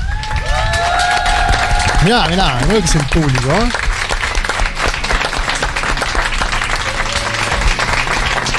Tal vez no haya que presentarlo, pero bueno, cumplamos formalmente decir que eh, es, fue expresidente de eh, Bolivia desde el 2005, acompañando a Evo Morales, eh, académico, matemático, eh, cientista social. Lo hemos leído, todos los que estamos en esta mesa hemos leído sus libros, eh, sus tesis. Recuerdo eh, una de las primeras cosas que, leí de, de Álvaro que tenía que ver con preguntarse eh, sobre cómo iba a seguir el movimiento popular en Bolivia después de la derrota de los mineros allá por los años 80 y cómo eso se iba...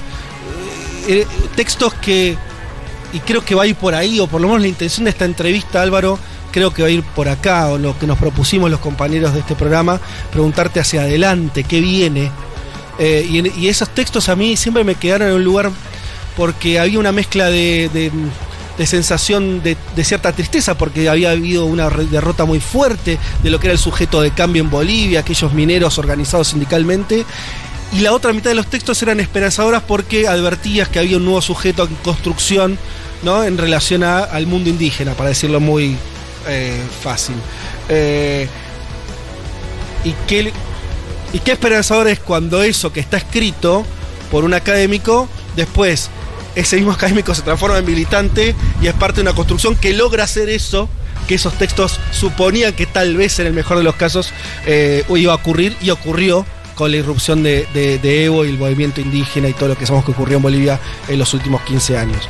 Eh, no sé por dónde arrancar, pero arrancaría eh, por preguntarte, la situación que vimos ahora en América Latina es una situación para hacer la primera parte de ese texto de, pensar que hemos vivido un retroceso, una derrota, o es para pensar en la otra, en la otra tesis de que se viene un momento esperanzador.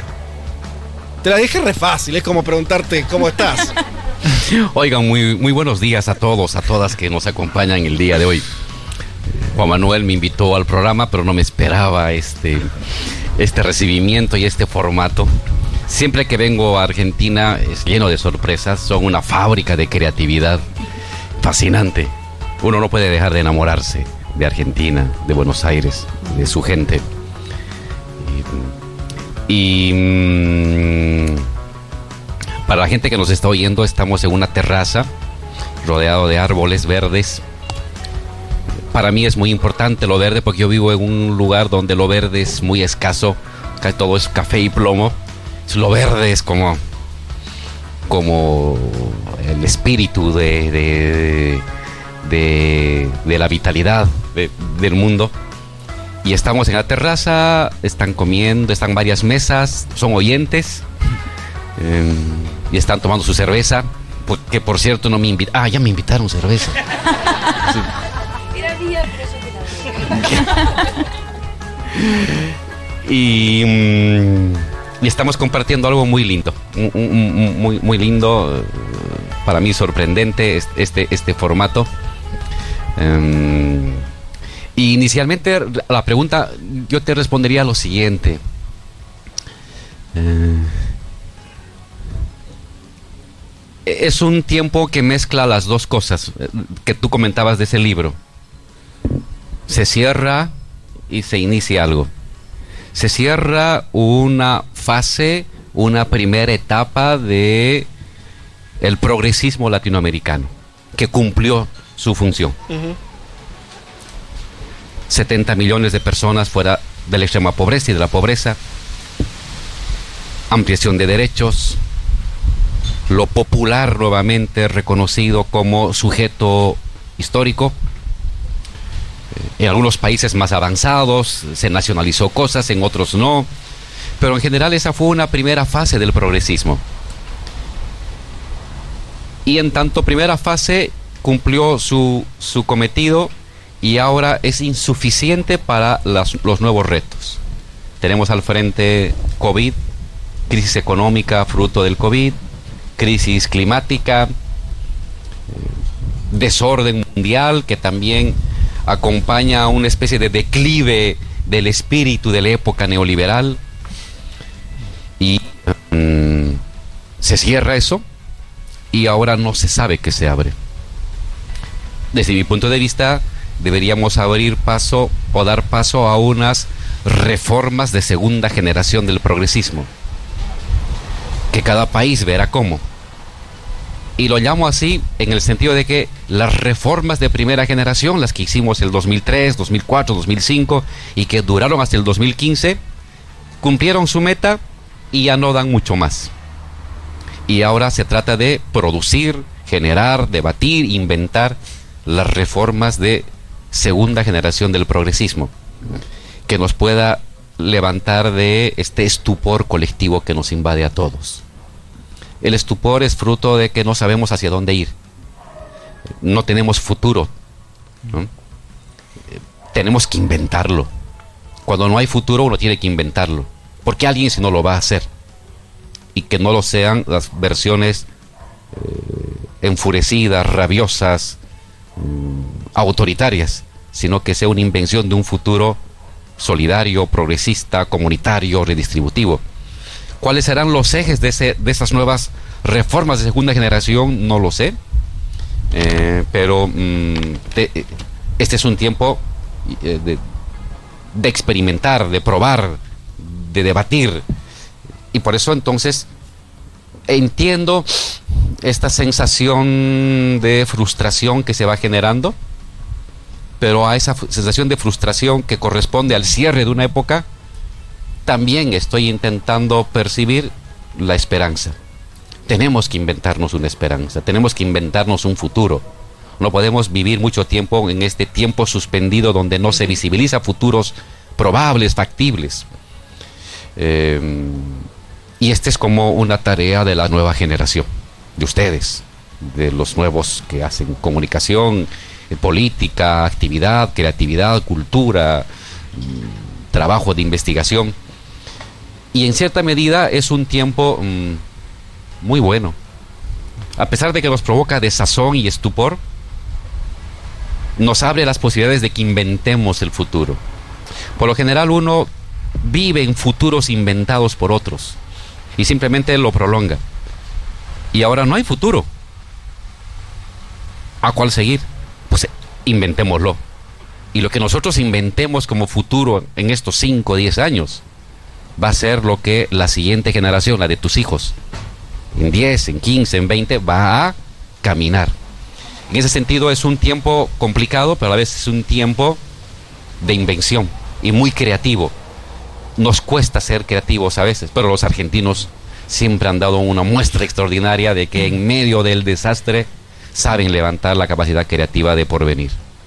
Y eso lo ves en todos los países de la región, por lo menos es algo, este diagnóstico que estás diciendo, no lo estás pensando en la coyuntura argentina por decir una cosa, sino también lo puedes pensar en el escenario de Bolivia donde volvió a gobernar el MAS, está ocurriendo lo mismo, este impas del que hablas. el mundo. Creo que es un tema planetario. Es una sensación planetaria. La sensación de que algo se está acabando y no se sabe lo que viene. Eh, a diferencia de lo que se vivió en los años hace 10 o 15 o 20 años, donde había como una especie de optimismo ante la historia. Hoy hemos perdido el optimismo, porque se acaba algo. Y lo ves en Estados Unidos, lo ves en Europa, lo ves en América Latina, lo vemos en Bolivia, lo vemos en Argentina, en Chile, en fin. Pero cada cual a su modo está transitando por este umbral. Es un tiempo liminal. Un tiempo liminal donde cierras algo que conocías y estás frente a un precipicio porque no sabes lo que viene. Pero tienes que avanzar. No te puedes quedar en la melancolía. Tienes que avanzar. Hay que arriesgarse, hay que ser creativos. Corres el riesgo de fracasar, pero tienes que lanzarte. Hay que lanzarse a inventar ese futuro. Álvaro, de- decías sobre los las y los argentinos son una fábrica de creatividad. Eh, y después mencionabas esto de la necesidad de una segunda generación de cambios eh, del progresismo, ¿no? Una, nueva agenda, podríamos así decirlo. Yo puntualmente te diría, eh, si hoy te llama, supongamos, Alberto Fernández, por decir un nombre, o Luis Arce Catacora, o Andrés Manuel López Obrador, gente que tiene tu teléfono o con la cual te has vinculado, y te dice, ¿qué consejo me darías hoy en mi país? No digo para puntualizar en los casos, pero digo, ¿qué consejo me darías como gobernante? Vos siendo un asesor que además tuviste gestión larga y tendida, ¿no? Con, con Evo, fuiste el vicepresidente que más tiempo duró en Bolivia, porque tuvo el presidente que más tiempo duró en Bolivia porque fue depuesto por un golpe de Estado. ¿Qué, qué consejo le darías a los dirigentes progresistas hoy? un, un par de sugerencias generales y un, unas, eh, unos ejemplos prácticos. La primera sugerencia general le diría, la política es fundamentalmente la administración de las esperanzas de una sociedad. Quien logra administrar las esperanzas de una sociedad es gobierno, es poder. De mediano, de corto plazo. Primer, primera reflexión. Si no eres capaz de administrar y de potenciar esperanzas, te va a ir muy mal.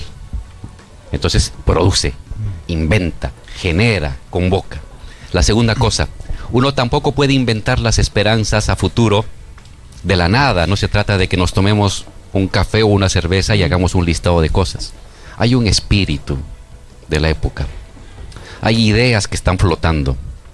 Y la habilidad que tiene que tener un gobernante, en todo caso progresista, es palpar, palpar lo que está en la calle, en el mercado, en los lugares de comida, en la fábrica, en el, en el campo.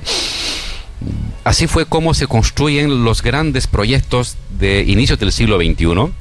No fue una habilidad de Evo en el caso nuestro, de que se le ocurrió algo. Lo que él fue es palpar y ver por dónde iban las expectativas, los debates, las eh, sociales. Y eso lo empaquetó, lo, formuló bien, lo convirtió en narrativa y lo convirtió en acción ejecutiva. Lo mismo es ahora. Ejemplos de lo que creo que está en el ambiente y que podían ser elementos a ser recogido por, no voy a decir un nombre, un, un presidente en, en particular, sino en general. Em, ante la gravedad de la ante la gravedad de la crisis eh, y la penuria económica que atraviesa a la gente eh, más necesitada, una profunda reforma em, tributaria. Lo que pasa que cuando un país necesita dinero para pagar salarios, hacer obras, generar empleo, eh, ampliar derechos, solamente tienes dos, dos fuentes de financiamiento. El salario o los impuestos. O sea, la riqueza, la ganancia de, de- la gente, de los más ricos. Por general, las fuerzas conservadoras van por el salario y hacen ajustes al salario. Desregulación, congelamiento de salarios, en fin. Y la otra opción es ajustar la riqueza. Lo están haciendo en el mundo. Se ha reunido el G7 hace un y han establecido un impuesto mínimo a cualquier empresa transnacional del mundo del 15%. Eso hace cinco años era una locura que iba contra los principios del libre mercado y la libre empresa. Lo están haciendo los del G7. Es gobiernos conservadores lo están haciendo. Em, ajusta impuestos progresivos a los sectores más adinerados del país, temporalmente, dos, tres, cuatro, cinco años, que te den un colchón para arrancar con generación de empleo, porque la gente ante todo quiere empleo, ¿no? No es tanto recibir algo que me ayuda el día de hoy y mañana. Yo quiero garantizar que voy a poder llevar a mi niña al colegio y que le voy a poder comprar ropa y que va a poder ir a la universidad. Necesito mirada de largo plazo, no meramente de los tres meses o seis meses que me ayuda, pero que no me da futuro. Simplemente disminuye mi angustia existencial. Necesitas operativizar, hay todo un debate a nivel del mundo. Piketty ha escrito varios libros, eh, Milano Big están trabajando desde posiciones no extremas, desde posiciones de una especie de progresismo eh, contemporáneo, la importancia de en estos momentos de crisis mundial ajustar el tema impositivo. Después de la Segunda Guerra Mundial, en Estados Unidos, en Francia, en Europa, en Inglaterra, se aplicó hasta un 85% de impuestos sobre las ganancias. Fue evidentemente una década y media, no fue perpetuo. Pero ese 85% les dio a los países para reconstruir, para volver a construir casas, hacer carreteras que habían sido devastadas por la Segunda Guerra Mundial. Necesitas un plan así. Hemos pasado un holocausto, el inicio de un holocausto con la crisis económica y la crisis eh, eh, médica y la crisis ambiental también está encima de nosotros, pues toma decisiones fuertes. Primera sugerencia, revise el tema impositivo. Sí. La segunda que recomendaría es ve la manera de implementar una reforma energética y concentra iniciativa privada, iniciativa estatal, iniciativa social, iniciativa, creatividad universitaria, académica, hacia una reforma energética de los siguientes 20 años. Comenzar a utilizar más energía alternativa, eh, modificar tu parque automotor para introducir tus baterías a litio, tu energía eléctrica, da plazos, reduce impuestos de importación, premia a quienes hacen esa transición, sigue produciendo gas para el consumo interno, no puedes suspender tu producción de gas, si puedes exportarla, pero vaya haciendo una transición hacia una, un uso distinto de la energía que va a movilizar iniciativa privada, mediana, grande, pequeña, eh, est estudiantes intelectuales, académicos, pequeña empresa, microempresa, etcétera aprovecha este microciclo de los commodities elevados. El petróleo está en 80 dólares y no va a bajar. La soya ha pasado de 250 a 600 dólares la tonelada. Los minerales han subido. El estaño, el cobre, eh, la plata, el oro han subido 10, 20, 30% en el último año. Aprovecha eso, ese, ese microciclo de los commodities elevados para capturar la mayor cantidad de renta.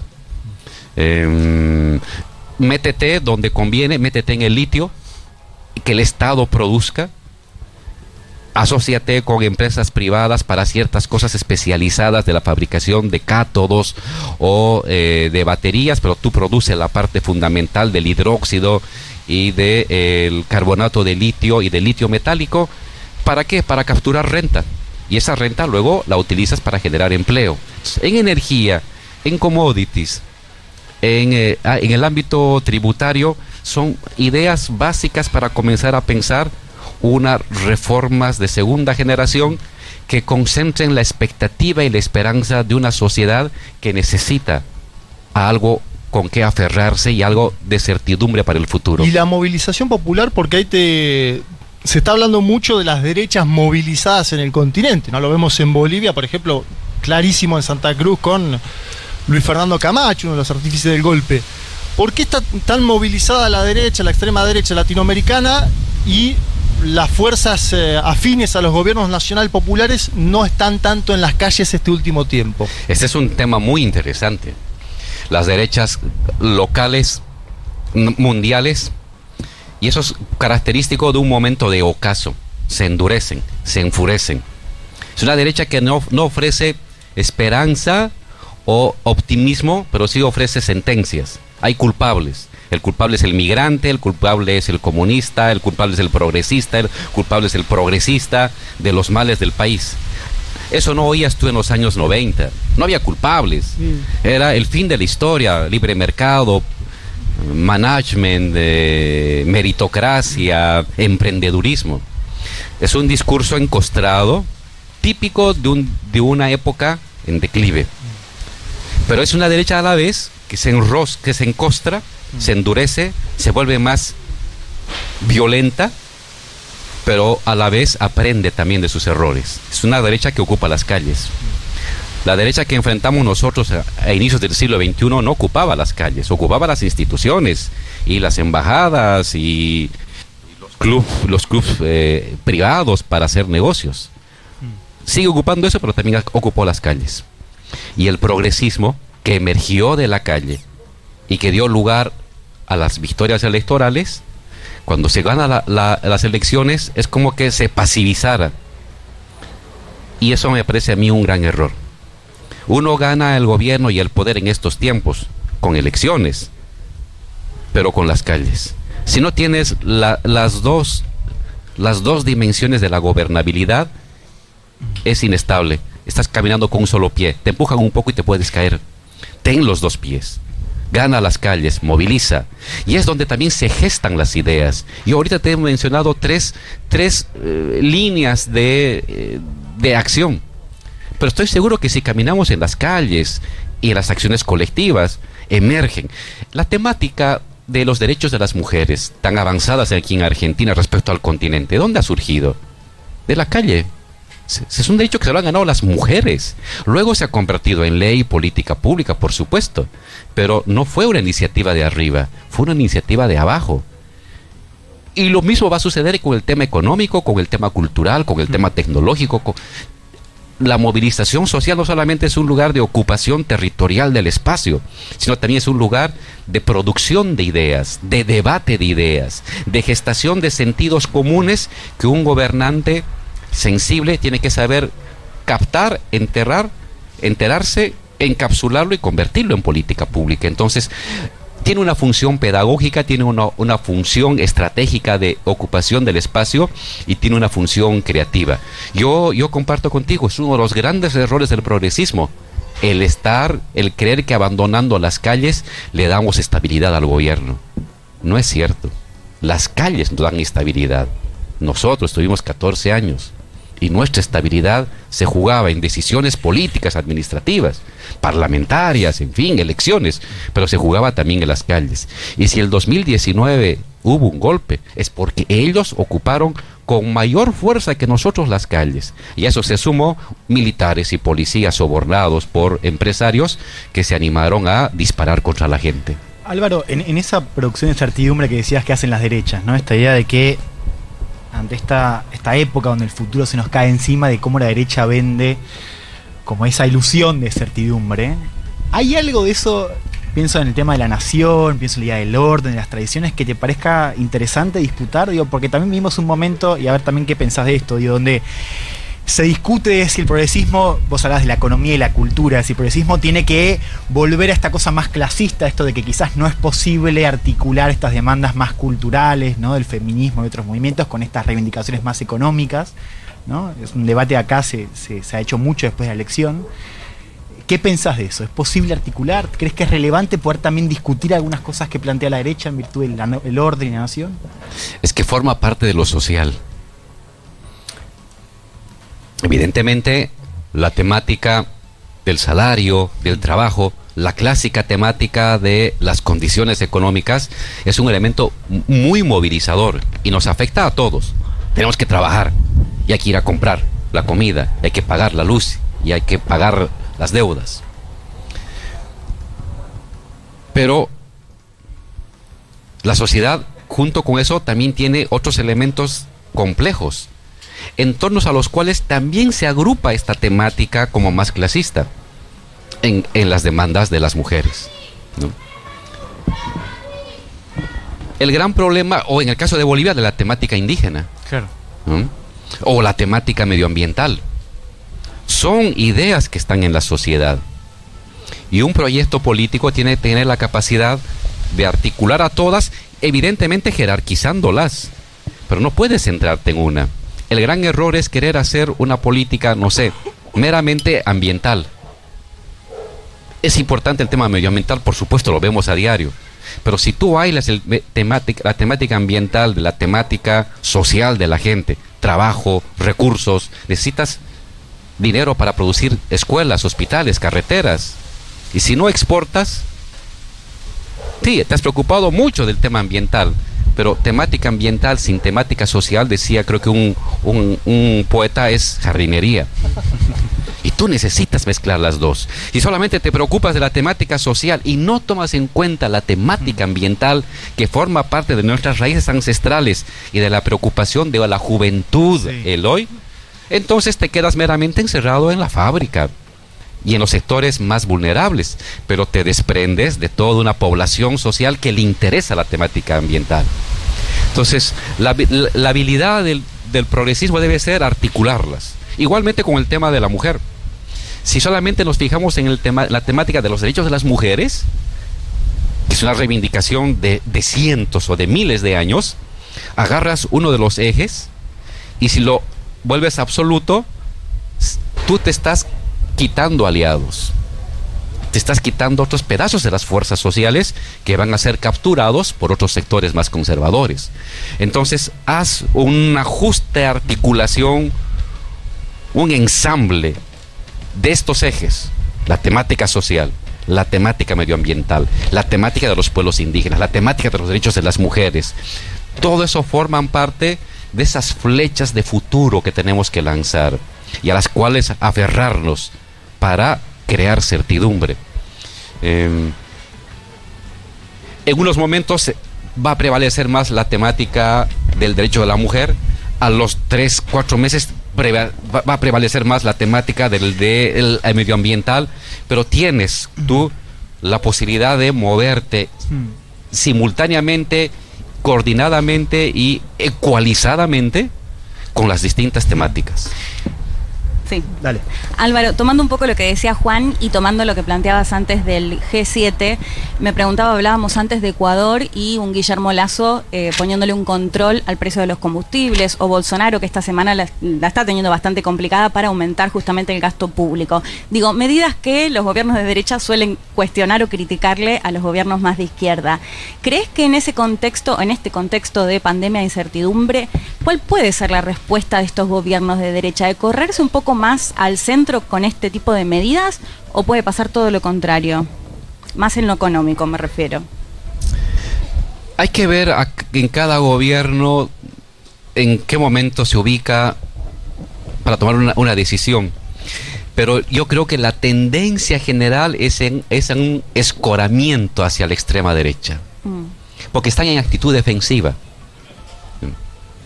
Y cuando uno está en la actitud defensiva, se atrinchera, se blinda, se enfeuda. Y esa va a ser la tendencia en general de los gobiernos de derecha. Hoy, ante riesgo, no sé, eh, Lazo, por ejemplo, tiene el problema de los papeles de Pandora, le van a hacer un juicio, eh, se le ha caído su careta de que eh, él está preocupado de lo popular, no puede tomar ahorita medidas de ajuste salarial ni de ajuste a la canasta familiar, no lo va a hacer.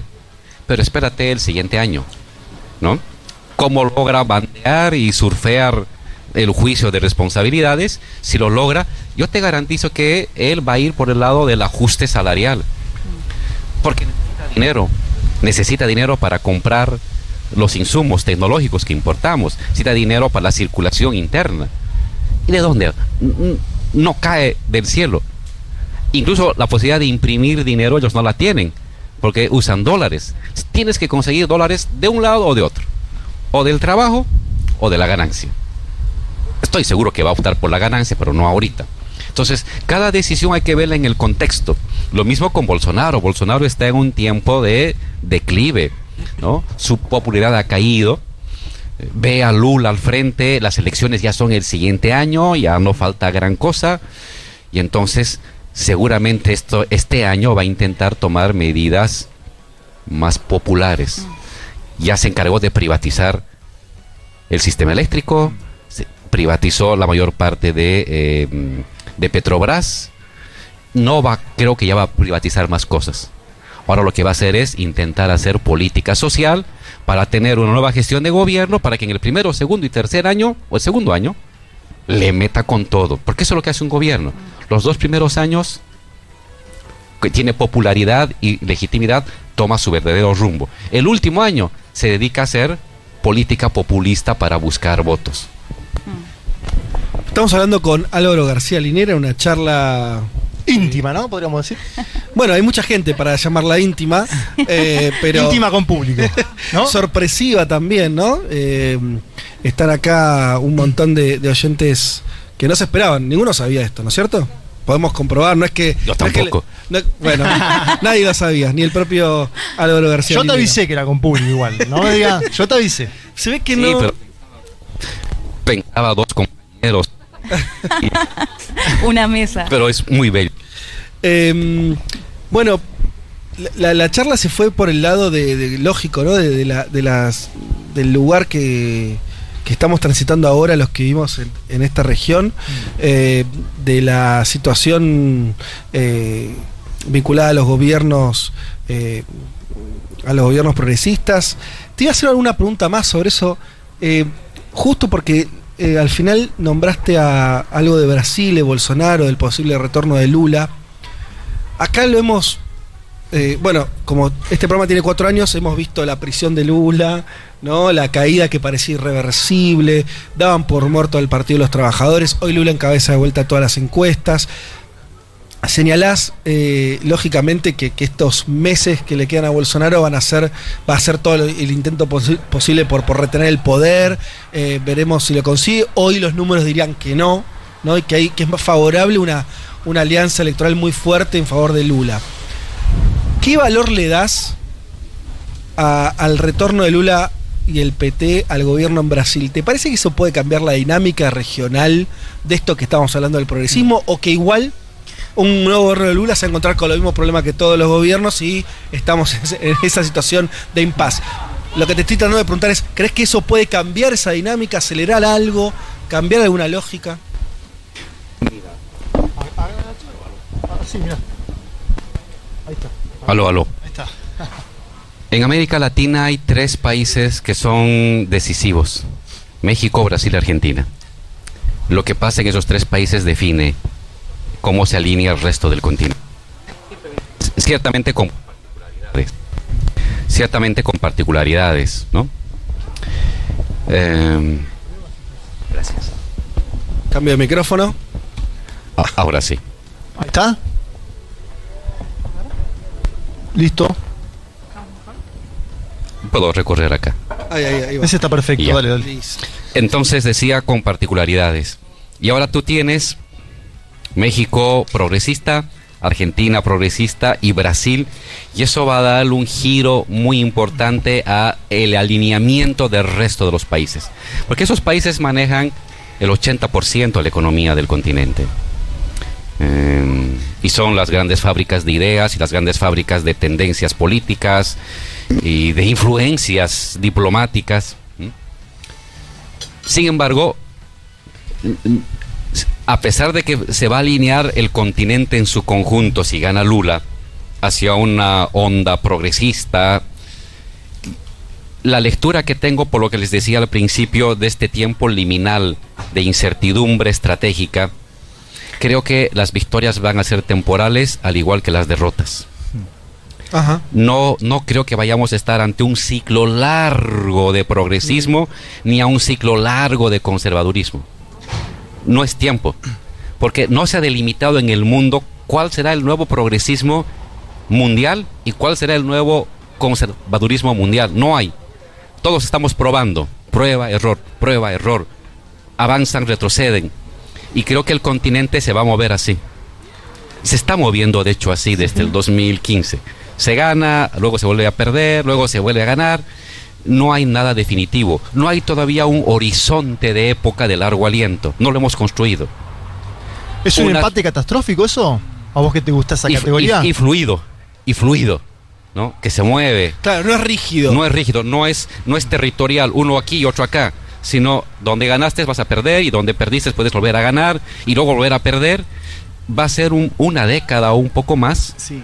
de, eh, de esa, de esa manera incierta hasta que las fuerzas a nivel mundial y continental vayan confluyendo hacia un horizonte de época de largo plazo. Por ese, esa es la característica de los tiempos donde se inventa y se produce el DNA del futuro. ¿no? Entonces, una victoria de Lula puede ser algo extraordinario, pero no creo que Mm. no te vaya a dar estabilidad. Quiero, sí, quiero tomar el caso de Brasil para plantear otro tema, que es Lula puede ganar. Ahora, tendría que asumir y tendría que gobernar, ¿no? Y que es creo que la pregunta por la violencia política.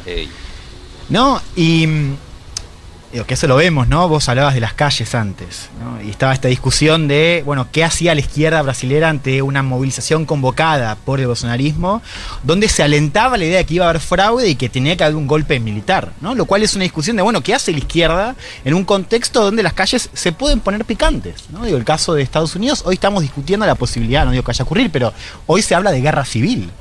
Entonces, al margen de cómo impacta eso en la cuestión de la gobernabilidad, vos hablabas del caso, digo, del boliviano es un caso muy interesante por la radicalización que muestra la derecha, que es cómo se para la izquierda ante eso.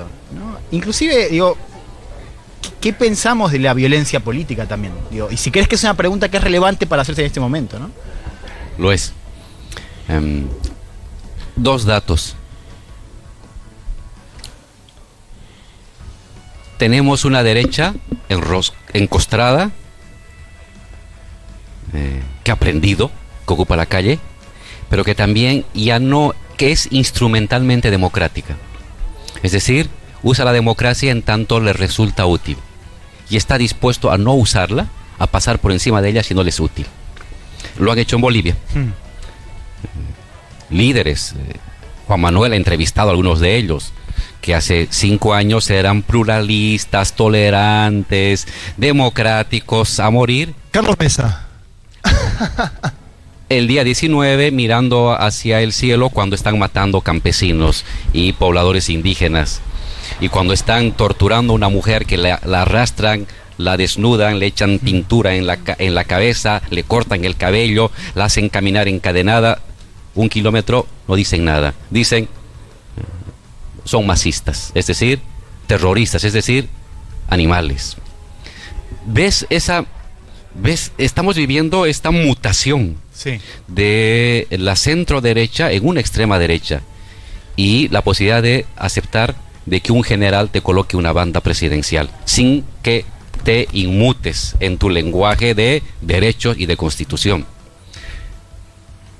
El señor Vargas Llosa el otro día decía que es un liberal centrista, decía, la importancia de la democracia no es la libertad de elegir, sino de que elijas bien. Es decir, si no eliges bien a los nuestros, tu libertad no, no, no hay que tomarla en cuenta y no tienes derecho a elegir. Ese tipo de lenguajes te muestra cómo están arrastrando lo decible. Antes esas cosas no se decían, por pudor, por autocontrol, y ahora lo decible llega a eso. Decirte, es democrático de que no votes porque votas mal, o es decir simplemente, la gente murió con bala militar porque se dispararon entre ellos. Y creerte de que estás en tu posición constitucional y republicana. Y lo que dijo Aznar, porque ahí te, lo- te escuché el otro día en el CCK y lo mencionaste sin mencionarlo. Ahora te lo pregunto directamente yo porque te escuché. Aznar dijo, el indigenismo es el nuevo comunismo. Vos si algo sabés es de comunismo, también de indigenismo. ¿Qué pensás de eso? Por él le gustó. Claro. Que soy un comunista al- a la doble potencia. Claro, es, es que este neoliberalismo enfurecido tiene que inventarse fantasmas. ¿no? Y el comunismo, que somos una- un colectivo de militantes marginales dentro de lo popular, nos hemos convertido ahora en el gran monstruo eh, mm, galáctico que amenaza la democracia, las virtudes morales de una sociedad que añora regresar al pasado ordenado con mujeres en la casa, hombres proveedores, niños vigilados y este autoritarismo frente a los trabajadores. Y, pero Dios, si hay un planteo de violencia política o hay escenario de violencia política, ¿cómo, cómo, cómo crees que, debería actuar eh, la izquierda, el progresismo, como quieras? El, el progresismo tiene que abanderarse de la democracia. Frente a la mirada instrumental de la derecha, de la democracia, se criticaba eso a la izquierda. Se decía a la izquierda en los años 60 y 70, solamente ven la democracia como un paso para el socialismo. Ellos son los que han utilizado instrumentalmente la democracia. Son demócratas, mientras no está en riesgo el monopolio de su sentido común y de sus intereses. Cuando se pone en riesgo, la democracia se convierte en un estorbo y están dispuestos a pasar por ello. La izquierda tiene que levantar la bandera de lo democrático, porque es lo popular.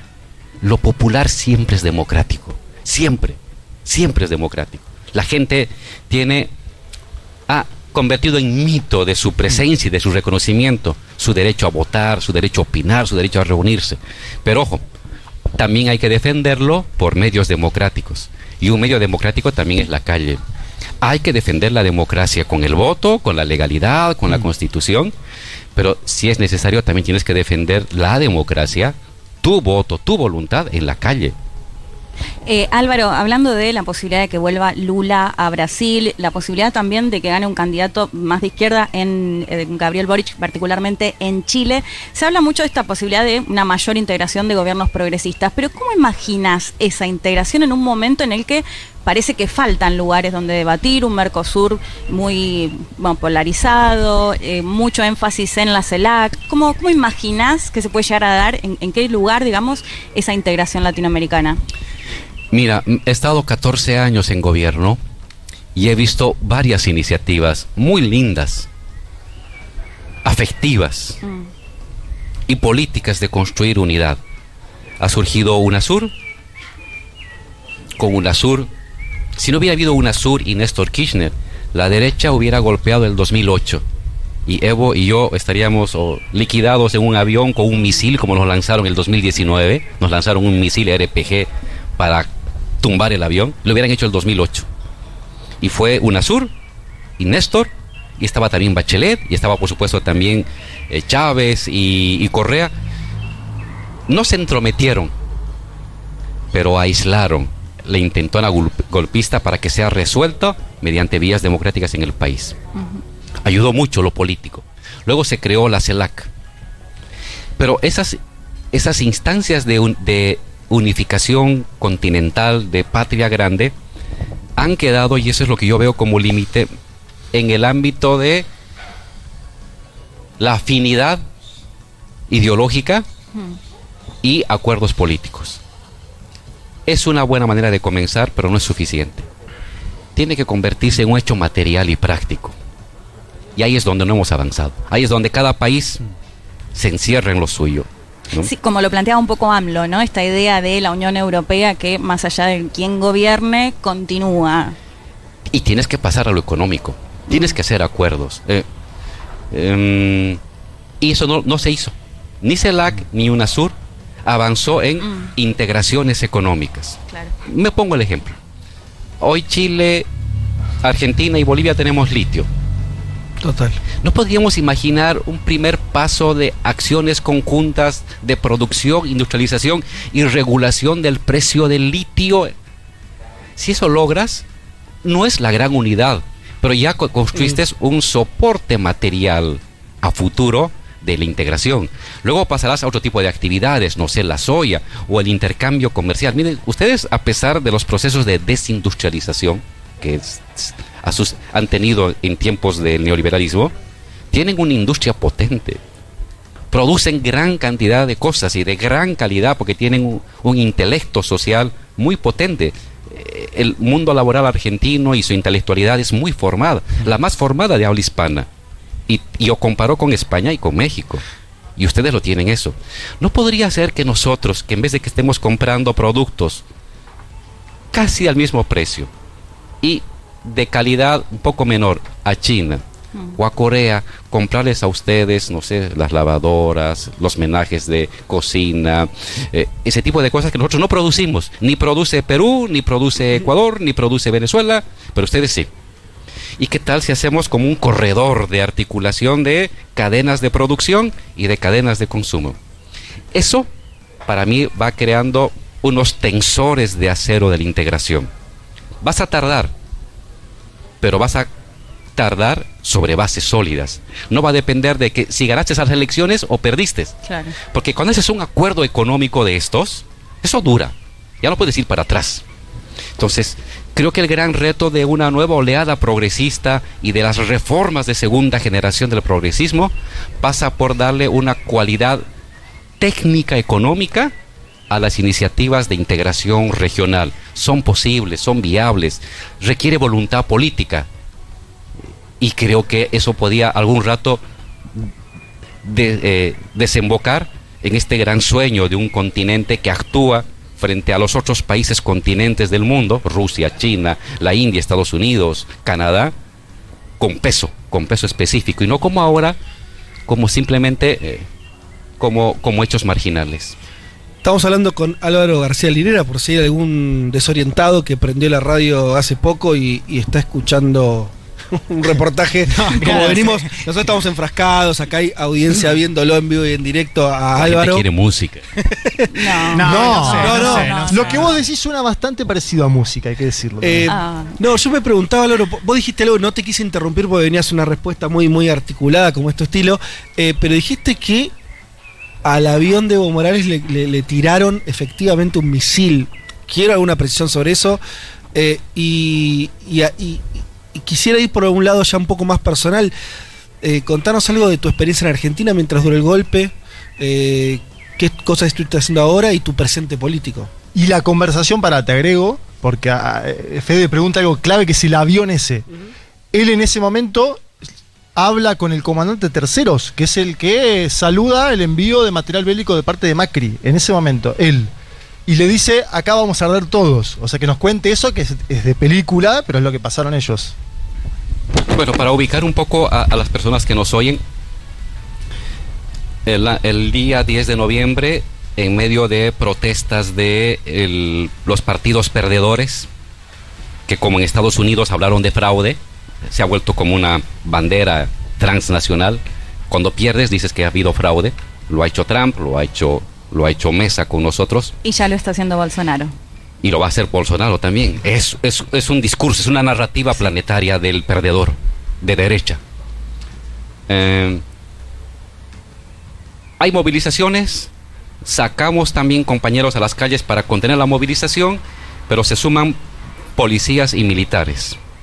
Sacan sus aviones, comienzan a sobrevolar por encima del- de la gente que está movilizada y Evo toma la decisión que dice, yo no quiero que por mi culpa haya muertos voy a renunciar.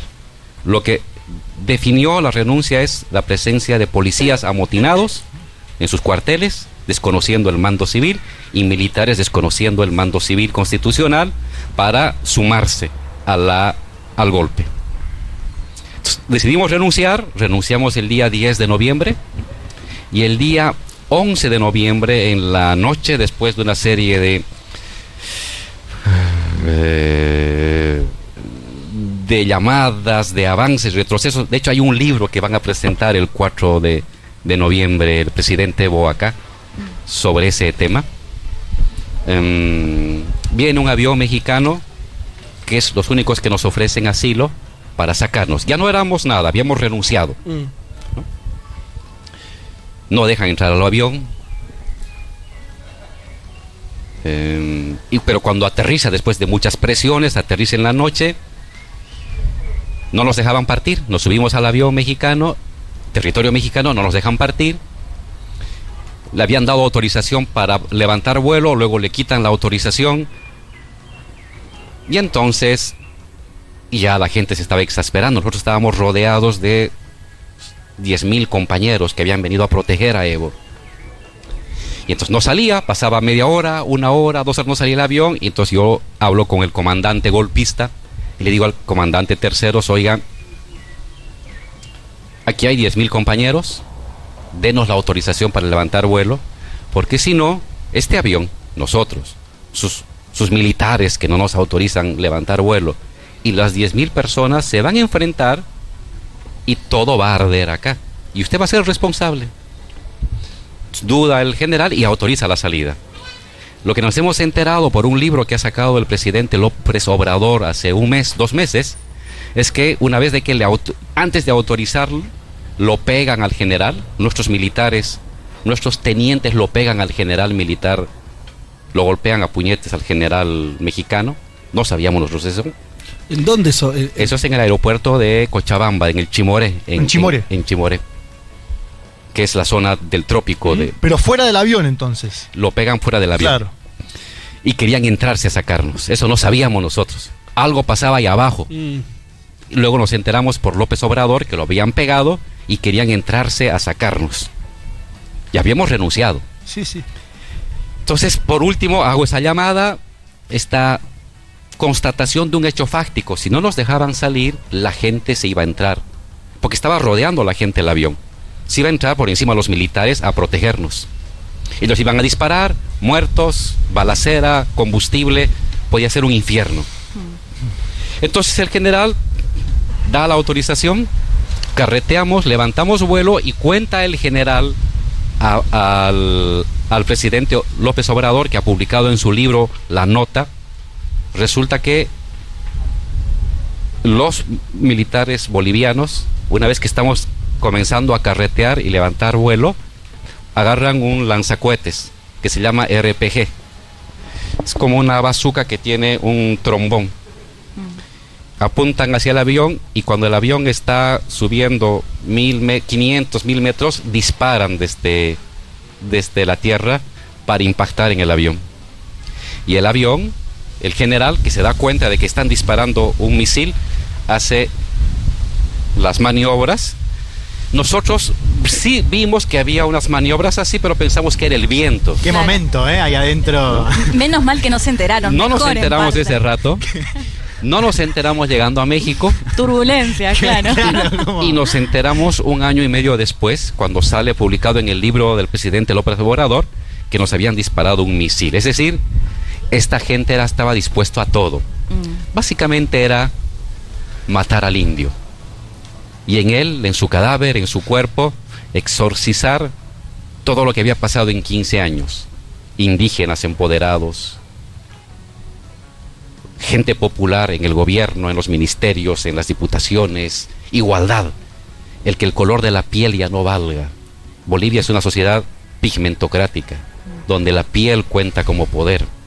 Pues Evo revirtió la blanquitud que era sinónimo de privilegio, se convirtió en sinónimo de un poco de alejamiento, porque la mayoría de, mis compañeros, gente cobriza, ya no ya eran ahora diputados, ministros, directores, asambleístas, gobernadores, presidentes, cancilleres.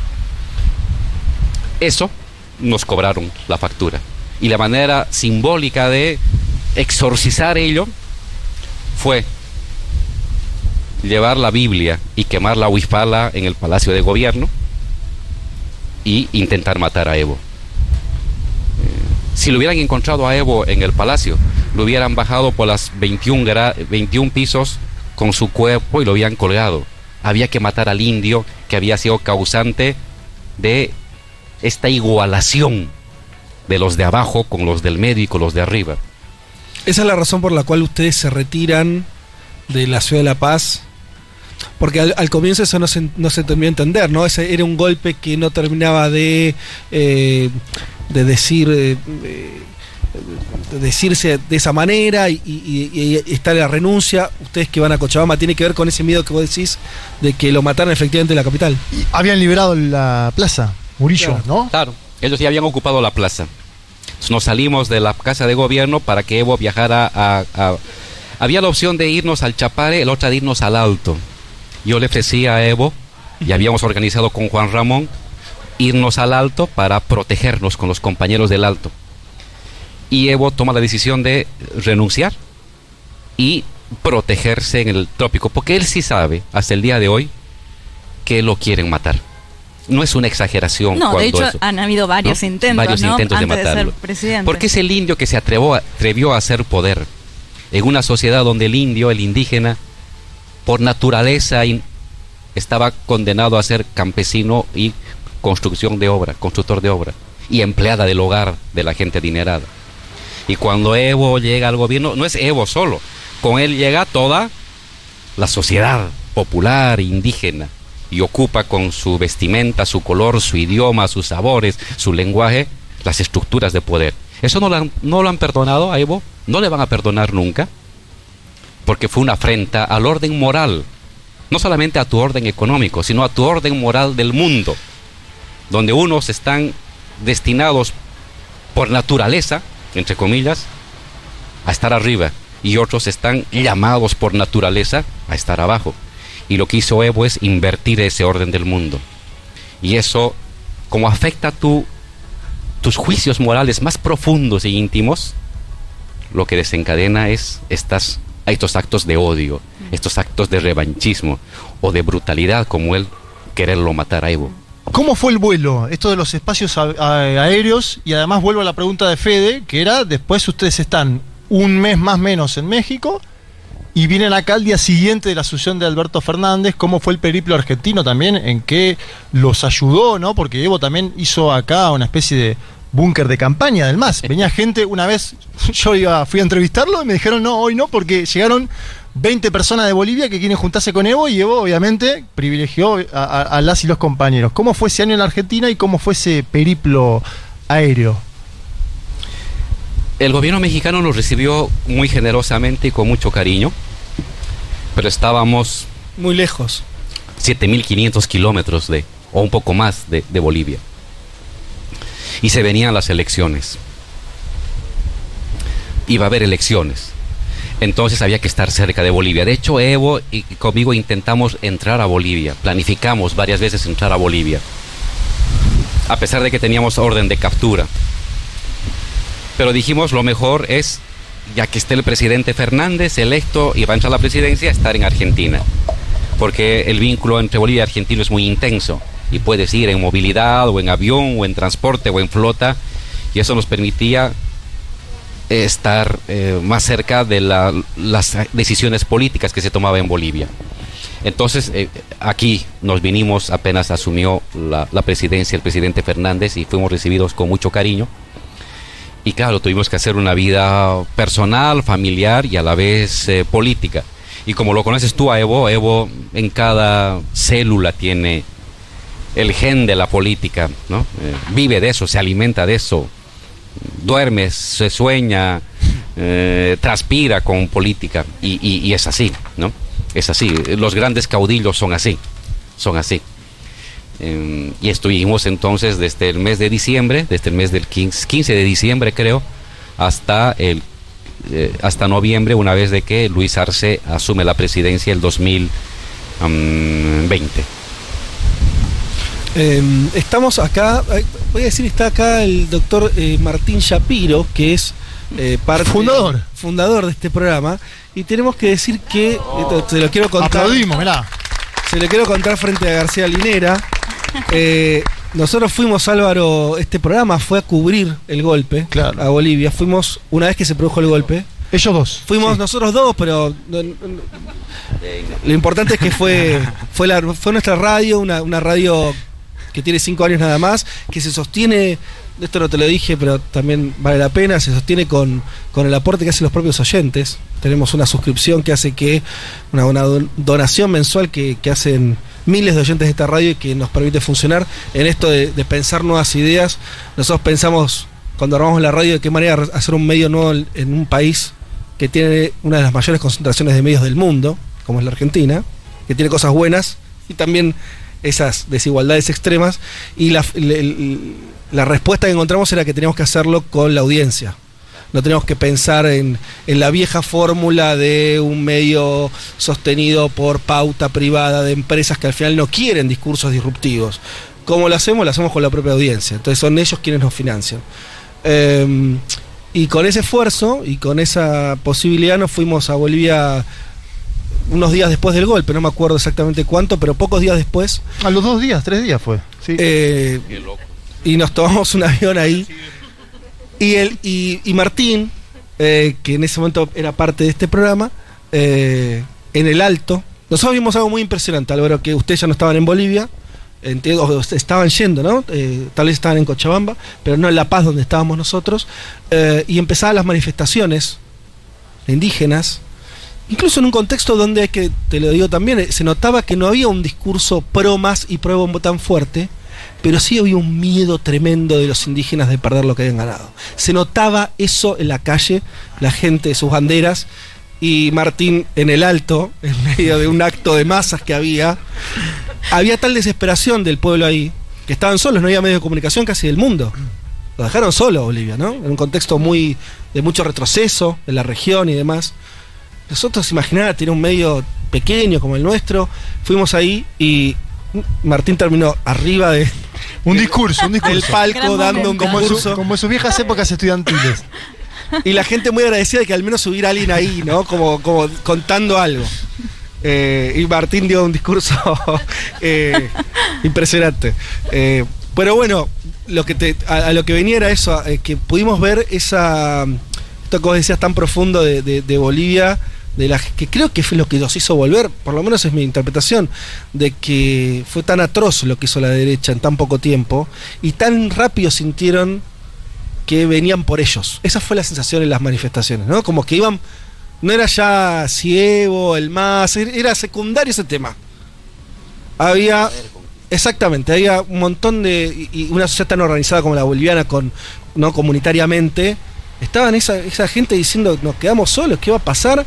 ¿No? Y, y, eso se notó enseguida, por más que fuimos en los peores momentos, el momento donde había un avance terrible del, golpismo y demás, se notó eso y se notaba que no iba a ser sencillo al menos reconstruir otro orden, de hecho no lo fue.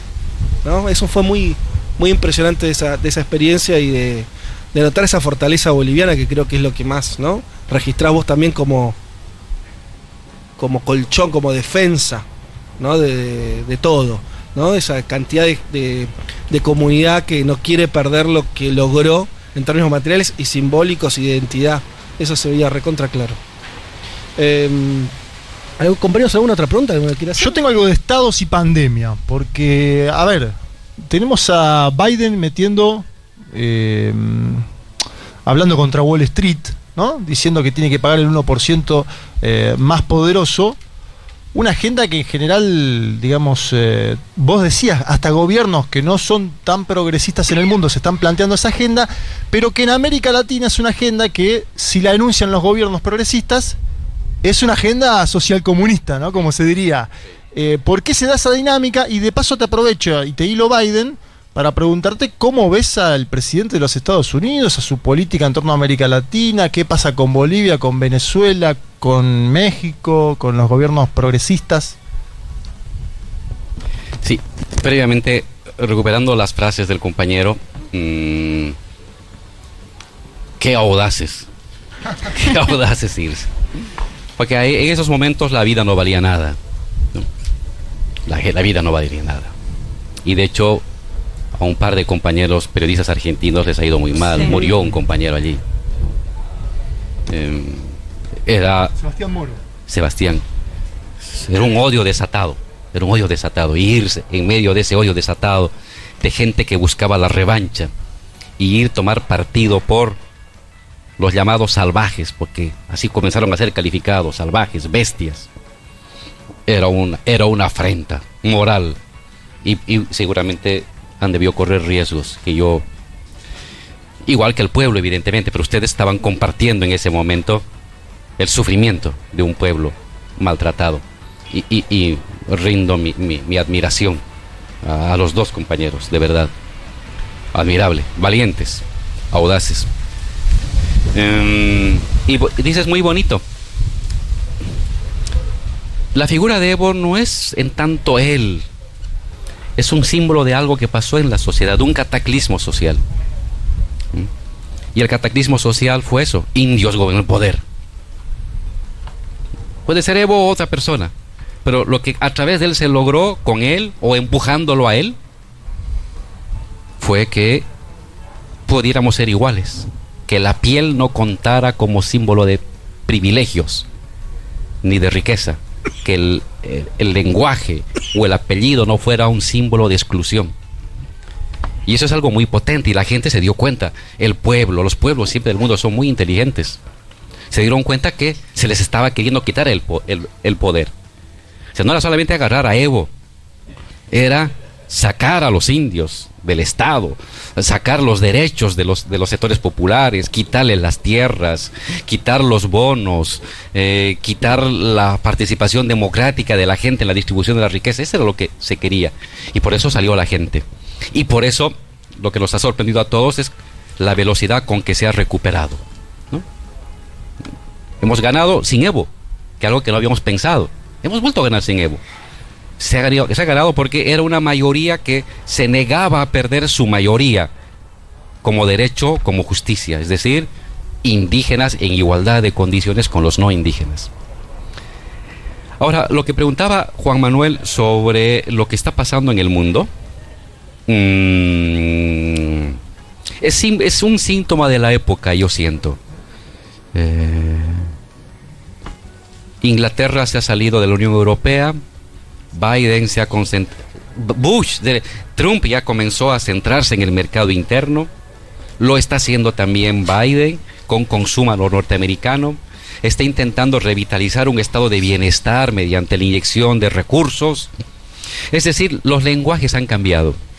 Lo que hace cinco años era ilícito, antieconómico, populista, comunista, social comunista, como tú dices, ahora se ha convertido en tabla de salvación de una economía que está presentando ya agotamiento en base a la mera liberalización, la globalización y el libre mercado.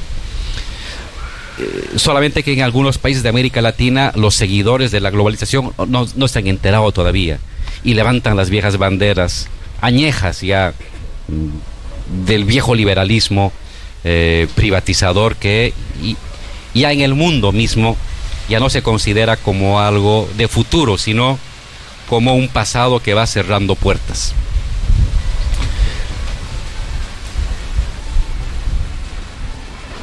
¿Qué estaría pensando Biden de América Latina? Yo creo que no estamos en su radar.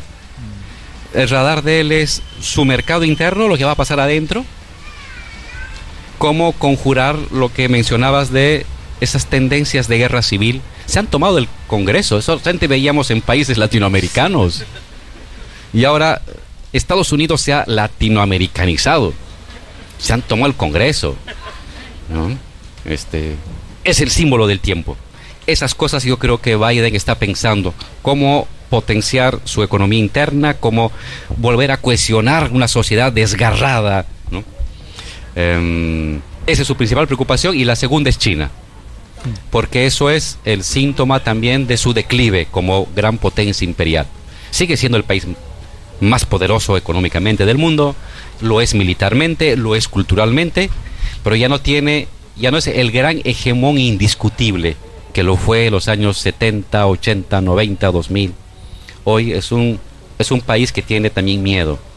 Tiene miedo, como lo tuvo Inglaterra a principios del siglo XX, de perder su liderazgo.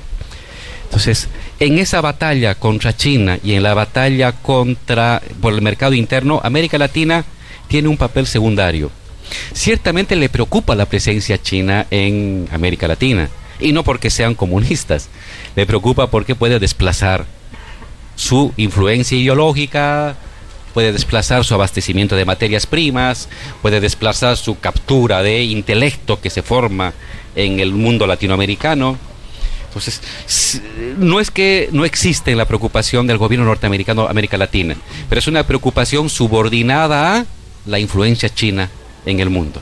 Su disputa es con China, que es una disputa por quién será el futuro hegemón de aquí a 40 años o a 30 años. ¿m? Es una, es una batalla del futuro que se está comenzando a resolver ya en sus preparativos desde el día de hoy. Em, bueno, nos da chance para que seamos los latinoamericanos que hagamos nuestras cosas. Mientras no estén dispuestos a intervenir o a jugar como lo han hecho con Bolivia, financiando a golpistas, promoviendo a golpistas, y se preocupen en sus asuntos domésticos y con China, nos dan a que seamos nosotros los latinoamericanos, con nuestras debilidades y virtudes, que vayamos diseñando la nueva arquitectura continental del siglo XXI. Creo que eso nos puede favorecer. No vamos a tener un tutelaje sistemático inmediato. Vamos a tener ciertas licencias con las cuales podemos jugar una arquitectura más soberana respecto al destino que queremos como latinoamericanos. Bueno, ¿alguna, alguna pregunta más? Yo, una muy Dale, concreta con un favor. sí o un no. Yo sé que Álvaro es muy humilde, habla del gobierno de Evo y de los logros como si él no hubiese sido parte, ¿no? No se, no se incluye cuando habla. Eh, y sé que estás mucho más abocado al mundo académico y demás, pero en lo más profundo tuyo, ¿te imaginas eh, postulándote a una candidatura presidencial en un futuro? ¿Te No. gustaría? No, no, no, no. Eh, indios gobernando Bolivia. Eso, eso, eso. Bueno, con esto podemos cerrar entonces Sí. la entrevista a Álvaro García Linera. Te agradecemos muchísimo tu presencia acá, más en este día, en este momento. Eh, queríamos darle esta sorpresa a ustedes, a, a nuestros oyentes que vinieron hasta acá. Eh, y bueno, y decirte que vamos a estar con ustedes también. Ojalá algún día podamos hacer el programa desde Bolivia. Ya en otro contexto, ¿no? Ir, Sí, me gusta. hemos ido en golpe de Estado, podemos ir en Y desde, democracia, desde ¿no? el Chapare también. Están invitados. Vamos están a, a, invitados. caucha, a Cauchacún Coca, ¿no? En medio de, Evo. Muchísimas gracias, Álvaro. Oigan, a, a través de la radio en estos minutos, permítame agradecer a Argentina. Fue- fueron muy generosos conmigo. Nosotros llegamos con mi compañera y mi niña de dos años, sin nada. Con dos, un maletín con cinco libros y dos bolsas negras de basura con ropa de la niña. Así llegamos aquí. Y nos dieron alojamiento, nos dieron trabajo, nos dieron amistad, nos dieron cariño, nos dieron solidaridad, les dieron amistad a mi hija, le dieron un lugar donde estudiar. Soy un hombre profundamente agradecido con Argentina. Me protegieron, ¿no? En la vida cotidiana. Y no estoy hablando del gobierno que sí me dio los papeles, estoy hablando de la gente de la calle, del vecino, del estudiante, del profesional, que nos acogieron con mucho cariño. Y yo, eh, eh, desde ese momento, mi alma, mi alma quedó en Argentina. Ha sido mi manera de construir la patria grande en la emotividad de una angustia. Y encontré aquí en Argentina gente hermosa y cosas que quisiera que mi hija pudiera capturar. La solidaridad del argentino frente al refugiado. El poder de las mujeres conquistado acá, de sus derechos, de su, de su energía, frente a un mundo que todavía sigue siendo profundamente machista y que me da miedo para mi hija. Y aquí encontré que la mujer le falta mucho para avanzar, pero cómo ha, ha construido reconocimiento, respeto, identidad y derecho. Eso me fascinó. Y me fascinaron los parques. Porque aquí hay una cultura del parque.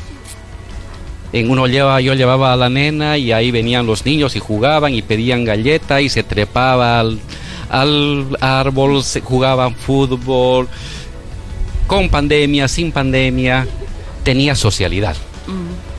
Y, y- y eso es tan importante para el buen, el buen desempeño espiritual. Entonces, me voy, me voy, eh, me he ido a Bolivia. eh, y ahora he regresado un poco también para agradecer, para decirle muchas gracias por lo que han hecho por nosotros. Y, y- y tienen aquí una persona que va a hacer lo mismo. Cuando algún argentino, algún uruguayo, algún paraguayo, algún brasilero, algún mexicano esté en condiciones parecidas a la, a la mía, van a encontrar en, en mi esposa Claudia, en mi hija Alba y en mí personas que van a saberlos tratar como nos trataron aquí los argentinos cuando necesitábamos apoyo. Muchas gracias. Vamos a una tanda y volvemos. Un mundo de sensaciones. Federico Vázquez, Juan Manuel Carg, Leticia Martínez y Juan Elman. Un programa sobre política internacional que no cree en teorías conspirativas. Bueno, casi.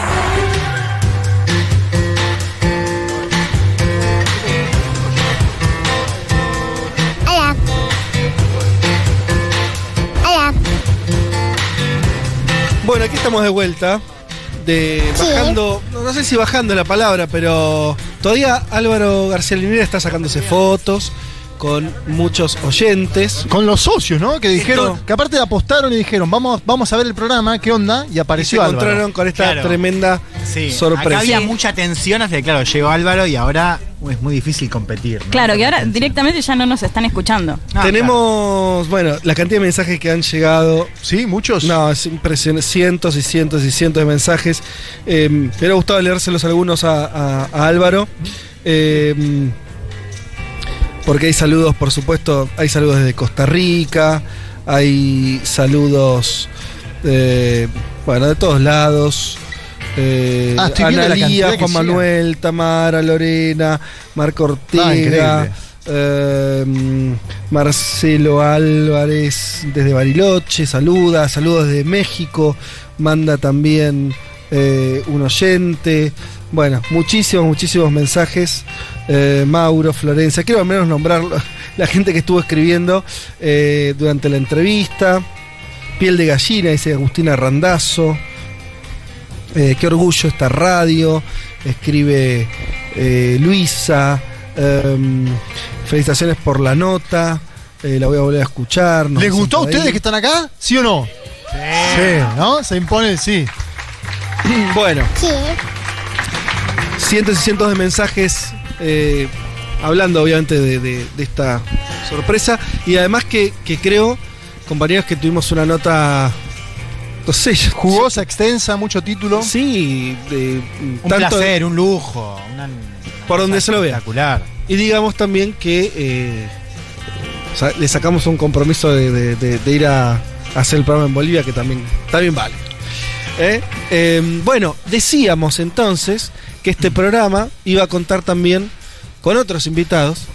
Eh, estamos hablando de quienes fundaron este programa hace cuatro años. Eh, Julia Rosenberg, historiadora, gran miembro de este programa. Gran valor. Durante mucho tiempo, que estuvo en el, Sí. durante el reportaje de Linera. Tenía otro compromiso, me lo había dicho, tengo que decir, y se tuvo que retirar. Pero vaya este saludo. Está en nuestros corazones Por supuesto. Que vaya este saludo para Julia Rosenberg, enorme historiadora. eh, Que aparte estuvo en una charla con Álvaro en el CCK, hasta que yo mencionaba, la coordinó ella, ¿no? Totalmente. Así que. eh, estuvo acá hasta hace segundos nomás, Sí. se tuvo que retirar, tenía otro compromiso. Eh, pero tenemos a quien había nombrado ya hace unos minutos cuando eh, estábamos hablando con Linera, eh, al doctor Martín Shapiro. Con una camiseta liberal, ¿no? Sí. ¿Cómo estás, Martín? ¿Cómo están? Tu gente te saluda, Martín. Mirá, sí. Es difícil igual después de Álvaro, ¿no? No, no te vamos a poner en, en esa. eh, Digo. No te preocupes. Solo se puede empeorar después de Álvaro. Sos, No. sos parte de esta mesa por un rato. Volvés a ser parte de, de un mundo de sensaciones. Eh, otros compromisos te, te llevaron por, por otras tierras. eh, pero acá estás. Eh, no sé qué querés decir, si querés decir algo del programa, si querés. Con, no sé. ¿Por dónde ¿Qué querés hacer? ¿Qué querés decirnos? Lo primero, digo, acá hay un montón de gente. Nosotros siempre hicimos el programa en el estudio. Así que asumo que alguno escuchará, alguna escuchará el programa desde hace más de, de los dos años que, que llevan con el staff mejorado. Así que si alguno, alguna escuchaba el programa de antes, les quiero agradecer enormemente por el tiempo que, que pasamos. Este, Ay, es divino. realmente. Él es muy bueno dando discursos, por eso yo le, le contaba a Álvaro que él cuando en- en- hay que dar un discurso en el alto. En el con- alto, en el golpe Sí. de Estado. con 15.000 eh, además, compañeros él, digo, ahí no, escuchando. sí. ¿eh? Había que hablar y él lo, lo hizo muy bien. Em, Yapi, em, vamos a hablar un poco de política internacional con Yapiro también. Podemos aprovecharlo como analista. No sé, ¿qué qué? Yo quiero que primero cuente, a ver, él estuvo en la famosa entrevista a Pepe, ¿no? A Mujica. Que fue uno de nuestros hitos. El otro día llegó un mensaje que decía, ¿te acordás? Los escucho de que entrevistaron a Mujica en Uruguay. Cierto. Sensaciones de Martín Shapiro de esa entrevista. Bueno, a ver, eh, de las cosas que me llevo de este programa, además del gusto de hacerlo, que digo, realmente los domingos era algo que yo disfrutaba enormemente hacer, digo, venir, pasar ese rato con ustedes y con quienes estaban del otro lado, digo, realmente era muy lindo y gratificante. Eh, algunas cosas que, que uno se lleva como experiencia, una es lo de Bolivia, que todavía al día de hoy me emociono en cuanto a lo que vivimos, lo que pasamos y cómo eso se pudo dar vuelta. Creo que una cosa que me pasó con la política fue eh, el triunfo de Luis Arce y haber visto, después de haber visto lo que fue el golpe, después de haber visto lo que pasaba, ver cómo se da vuelta, me parece que es una de las cosas que me dio ese programa, este programa y que me deja al día de hoy. Y bueno, la entrevista de Mujica y haber ido a, Montevideo, que nos hubiera recibido, poder conversar, poder hacerlo, tuvimos algunas dificultades, no sé si han hablado de cómo pasó eso, porque era en el medio del cierre de listas del Frente Amplio Cierto. en la elección presidencial. Y los estaban medio cagando el espacio de ellos. Hay que decirlo así, ¿no? Al MPP. Estaba en el medio, de- en el pico de la interna. Y bueno, llegamos y el Pepe y Lucía se habían ido, se habían ido al centro a, rosquear el cierre de, la presidencial. Así que pensamos que no se iba a hacer y después, bueno, que nos reciba ahí, ver cómo vivía, ver un montón de cosas que van un poquito más allá de la política y dentro de, la conducta de- del dirigente político, la verdad fue una experiencia muy, muy interesante, también muy movilizante dentro de, de cosas que, que nos han movilizado. Recuerdo el primer programa, salir, recuerdo Bolivia y recuerdo sin dudas este esta esta conversación con, con Pepe. Y, una más que tu me llegada parece- tarde, ¿no? También. Me llegadas tarde, nunca. ¿Cuándo empezamos el programa y yo o no lo- estaba? O Shapiro en otro lugar del mundo, No, ¿no? eh, Que era, claro. era esa dinámica. Una vez, una vez por mes era. No, Shapiro Porque sale, él- sale él- desde San Pablo hasta Bueno, Acá hay, San hay que, reivindicar a, a Leticia Martínez, a Juan Elman, que se morfaron la pandemia. Shapiro era de un mundo sin pandemia donde él viajaba. Él viajaba. Bueno, entonces- le hacía honor al, ¿no? al eje central. Claro, Un estaba programa de internacionales. Y después a veces los domingos llegaba corriendo, hay que decirse, en general con una camiseta de fútbol. Y un juguito de naranja, ¿no? Pero di- digamos que con Juan trabajábamos con Yapi en Ah, Cenital, claro, así que también conoce. conocíamos de la Sí. impuntualidad de Sí, Yapi. lo cual, claro, el problema de ustedes es que no le dijeron el programa arranca a las 11, no a las 12. Ese es el programa, el, el la ya de ustedes, claro. Eso es cierto. Eh, Yapi, y. bueno, no sé, ¿qué, qué- eh, dos años hace que casi, ¿no? Que, que- que ingresaron ustedes, que Yapi no está. Eh, De pandemia, aparte. Pasaron son muchas cosas. 18 basi- años. Básicamente, cuatro, claro. una pandemia mundial. Si vos tuvieras, si vos fueras columnista por un segundo de este programa, si tuvieras que tirar alguna cosa que tengas así como medio analizada, pensada sobre el momento. Nosotros hablamos de un montón de cosas. En la apertura misma tiramos algunas cuestiones sobre, sobre si un momento que, que efectivamente volvía a una, una nueva guerra fría o no. eh, como, como es un mundo que además de la pandemia le pasan otras cosas, ¿no? Como medio resquebrajado. Eh, ¿qué, qué querés comentar?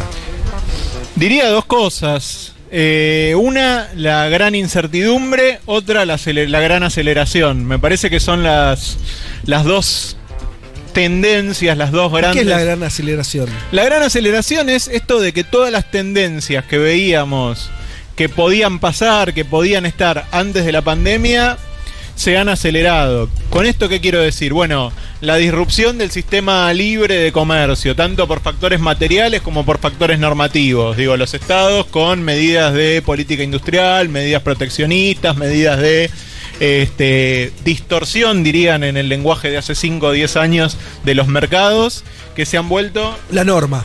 la norma, exactamente.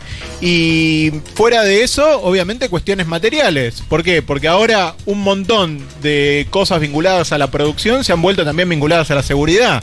Digo, lo que hablábamos del 5G, los chips, etcétera. Bueno, de pronto se dieron cuenta que cualquier cosa, hasta la producción de esta porquería que tengo en el brazo, que es Un un barbijo. barbijo, se ha vuelto un tema de seguridad nacional en la coyuntura adecuada. Entonces, esta relación entre la producción y la seguridad me parece que está llamada a seguir distorsionando el comercio en los términos en los que el liberalismo clásico y el neoliberalismo lo han planteado. Vos te, vos te enfocas mucho en el tema de producción, de hecho tu laburo tiene que ver con eso.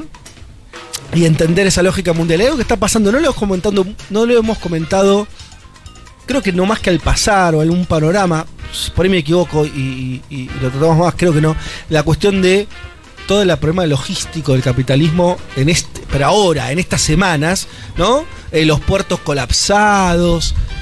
¿Qué pasó ahí? ¿Qué, es eso? Me gusta mucho una imagen que usa Paul Krugman, que dice, bueno, yo llego a mi casa, pongámoslo acá en, en Buenos Aires, llego del aeropuerto de Seiza a las 2 de la mañana Sí, y llego a mi casa en 35 minutos. sí. Ahora, si yo llego a agarrar la Richeri a las 3 de la tarde, ¿qué hay? Una bocha de autos y esos 35 minutos por ahí se te hacen dos horas a las 9 de la mañana cuando la gente está viniendo a laburar de sus countries en Canning, de sus casas en La Matanza, de, digo, ¿no? Bueno, la pandemia, ¿qué pasó? Los gobiernos, para que todo no se vaya al diablo, empezaron a meterle plata a la gente. Y la gente tenía esa plata que no la podía gastar en ir al restaurante, no la podía gastar en un viaje, no la podía gastar en las cosas en las que habitualmente las gasta junto con las cosas, en las experiencias, ¿no? ¿Qué pasa? Empezamos a comprar cosas. No sé si a alguno le pasó, se compró una bici, unas pesas, porque digo, no podía salir a correr y entonces hacía boludeces, tipo decía, me compro estas pesas, voy a hacer gimnasia porque Yo así tengo, me mantengo yo, en forma. Yo tengo una, una bicicleta fija que. ¿No lo usé. Creo que la usé dos semanas. ¿Pero te la compraste en pandemia? ¿Se acuerdan del momento de la pandemia Yo, heavy? se- yo O se la sea, pedí a mi suegra. Cuando todos creíamos que Sí, de ahí sí. salíamos mejores, ahí me compré la bici. ¿Y qué onda? la- ¿Qué pasó? No, fue- creo que fueron los 30 mil pesos peor gastados de mi vida. Ni salimos mejores ni usaste la bicicleta. No, un desastre. Bueno, así que si alguien la quiere comprar acá a mitad de precio, Fede Vázquez la vende. Está. Bien. Todavía hoy la gente tiene un poco de miedo de contagiarse en algunos lugares, vienen brotes, ¿no ven? Entonces, la distribución bienes versus experiencias sigue bastante jodida. Y encima, con esto de que se producía just in time, que no hay stocks en los lugares, que digo que todo es para el momento, para allá, hubo algunos que calculando que iba a haber menos este dinero disponible etcétera, empezaron a producir menos. Ajá. Y cuando vos bajaste la capacidad productiva y subió la demanda de bienes porque la gente tenía dinero y no tenían que gastarlo afuera, bueno, tenés un montón de bienes que, ocupan un montón de containers que se demandan y que no se producen o no se pueden transportar. ¿Por qué? Porque todavía hoy estamos con muchos más bienes demandados que los que se producían. Eso digo, esa característica que en la pandemia por ahí tenías un poco de resto, Ajá. ahora no lo tenés. Vos decís que ahora se están, hay más demanda que oferta. Exactamente. Ahora, ¿y por qué el colapso de los puertos? Bueno, eso vi brevemente. Lo que dicen es. China no está demandando productos en los términos en los que antes se demandaba. Hoy se demanda más productos, lo que decía, de, estos otros lugares. China está normalizado hace más tiempo. Y a su vez, un montón de la demanda que iba en container desde China normalmente a países como Estados Unidos, a Europa, Sí. etcétera, también fue un montón de otros lugares los containers desde China. Por ejemplo, a Sudamérica, que empezó a demandar tecnologías médicas para combatir la pandemia, África, que demandaba barbijos, etcétera. Todos esos containers que iban y volvían cargados de productos estadounidenses agrícolas con un descuento, etcétera, hoy no funcionan de esa manera. Hoy lo que nos encontramos es que un montón de containers que llegaban acá, de acá a China va un poco de va soja, va, pero no va la cantidad de bienes y productos que iban desde Europa, de los Estados Unidos, de África, ni que hablar, muchísimo menos. Sí. Entonces digo, hay un montón de cosas que vinieron y no volvieron, digamos. ¿Por qué? Porque cambiaron los patrones de consumo debido a la pandemia y ese cambio todavía No, no se revirtió. no se revirtió. Y eso, por supuesto, digo, en un mundo en el cual no hay stocks, no hay sobrantes, no hay. Este, sino que todo funciona al dedillo para maximizar las ganancias de los accionistas, bueno, tiene estos problemas, son problemas muy serios. ¿Sos esperanzado de lo que viene? No. Ah, bueno. ¿Te puedo hacer una pregunta en esa perspectiva? Yo, me- el Shapiro que inició en un mundo de sensaciones en el 2017 era un Shapiro con vocación eh, socialdemócrata, podríamos decir. Y ahora estamos viendo en Europa un insólito, ¿no? Verdecer de la socialdemocracia, una socialdemocracia que avanza en Europa, que gana. No, en- fue testimonio de una columna que hicimos hace poco, el señor. Claro, pero digo, ¿qué. mm, exacto, columna tuya, audios de Shapiro. ¿Cómo, cómo estás viendo en este mismo momento eh, la situación de las socialdemocracias europeas? Si incide en algo, ¿no? Para pensar América Latina. A ver, si algo puedo decir algunas cosas que son pistas, ¿no? Digo, porque no están este, no es que están gobernando, no es que digo que hay una ola socialdemócrata, sino que tal vez un par de espacios que se veían eh, en la clínica, para usar metáforas pandémicas, hoy de pronto están de vuelta en el ágora, en el parque. Están en la casa, ¿no? En la- Consuelo, claro. pero en la casa. Exactamente. Eh, digo, pasó lo de Alemania, pero digo, no, no vemos que, que haya fuerza socialdemócrata de 50 puntos como había hace 20, 30 años, me parece, ¿no? ¿Dónde mira el progresismo latinoamericano entonces? Yo creo que el progresismo latinoamericano tiene que mirar para adentro. Si esa fuera mi, mi idea sobre qué es lo que hay acá. Creo que hay no que hay mirar mucho para para adentro. copiar. No hay mucho para copiar afuera. Creo que no hay mucho para copiar, también porque este reverdecer de, de las ideas nacionales y etcétera también tiene mucho que ver con adaptarse a las propias realidades. Cuando no hay un mercado global, una producción global, una idea global, una hegemonía global, me parece que también es tiempo de autorreflexionarse mucho y ver dónde hay debilidades y fortalezas propias. Creo que, mm, que hay algo de eso que, que tiene que ver con la otra tendencia que era la de las grandes incertidumbres, me parece que mencionaba sobre, sobre la pandemia. Y sobre la socialdemocracia creo que está aprovechando, digo, ciertas alternancias, ciertas insuficiencias de eh, los conservadores que, que las precedieron. Digo, yo veo que en Italia, donde la socialdemocracia estaba pasándola muy muy mal, en Alemania, donde la daban por muerta, aparecen de vuelta opciones socialdemócratas. Ahora, si uno mira cuáles son las grandes ideas, las ideas fuerza de esas nuevas socialdemocracias, no aparece lo que aparecía de pronto con Bernie Sanders, con Corbyn, que era, bueno, acá hay una orientación muy clara y esta orientación muy clara puede llevarte, digamos, a ganar o a perder, pero te lleva en una dirección muy concreta. Hoy vemos, por ejemplo, los socialdemócratas alemanes, tenemos un partido que se corrió a la izquierda durante los últimos años, pero un candidato que no lo hizo de ninguna manera. Entonces, ¿cómo va a gobernar? ¿Qué va a significar? Bueno, hay un malestar sobre la desigualdad, que está claro. Y hay ahí un lugar sobre el cual operar. Lo vemos en Biden, lo vemos en Alemania, lo vemos en un montón de lugares. Ahora, ¿Cómo eso se manifiesta? Es difícil. Y cuando vemos lo que le está pasando a Biden, con su ala derecha y su ala izquierda, y cómo es muy difícil aprobar hasta cosas muy, muy básicas, porque no se pueden poner de acuerdo en consensos este, hasta menores, este, instrumentales, bueno, probablemente nos falta este gran relato, nos falta esta gran narrativa para una socialdemocracia que hoy tiene una nueva oportunidad. Digo, creo que ese es el, Diría también algo ahí que es un poco lo que alumbrás, digo, la socialdemocracia en Alemania gana, gana un poquito con respecto a sido números muy bajos. Y un poco creo que es un caso para pensar también la otra cara de esa discusión, que es bien interesante porque tiene que ver también con la discusión de la caída de partidos tradicionales en general, pero en Europa en particular, que es la crisis de la centro derecha. ¿no? Digo, un poco a ver qué, qué, qué pensás de eso, también pensando en el vínculo, Alemania es un buen caso para pensar el vínculo de la centro derecha con la ultraderecha, un poco lo decía Álvaro hace un rato, ¿no? Esto de cómo la centro derecha medio que ha desaparecido, o sea, cómo se ha radicalizado. En el caso de Europa, los partidos de centro derecha hoy viven una crisis similar a la que vivía la democracia hace unos años, donde se hablaba como la muerte o la caída libre de esos partidos.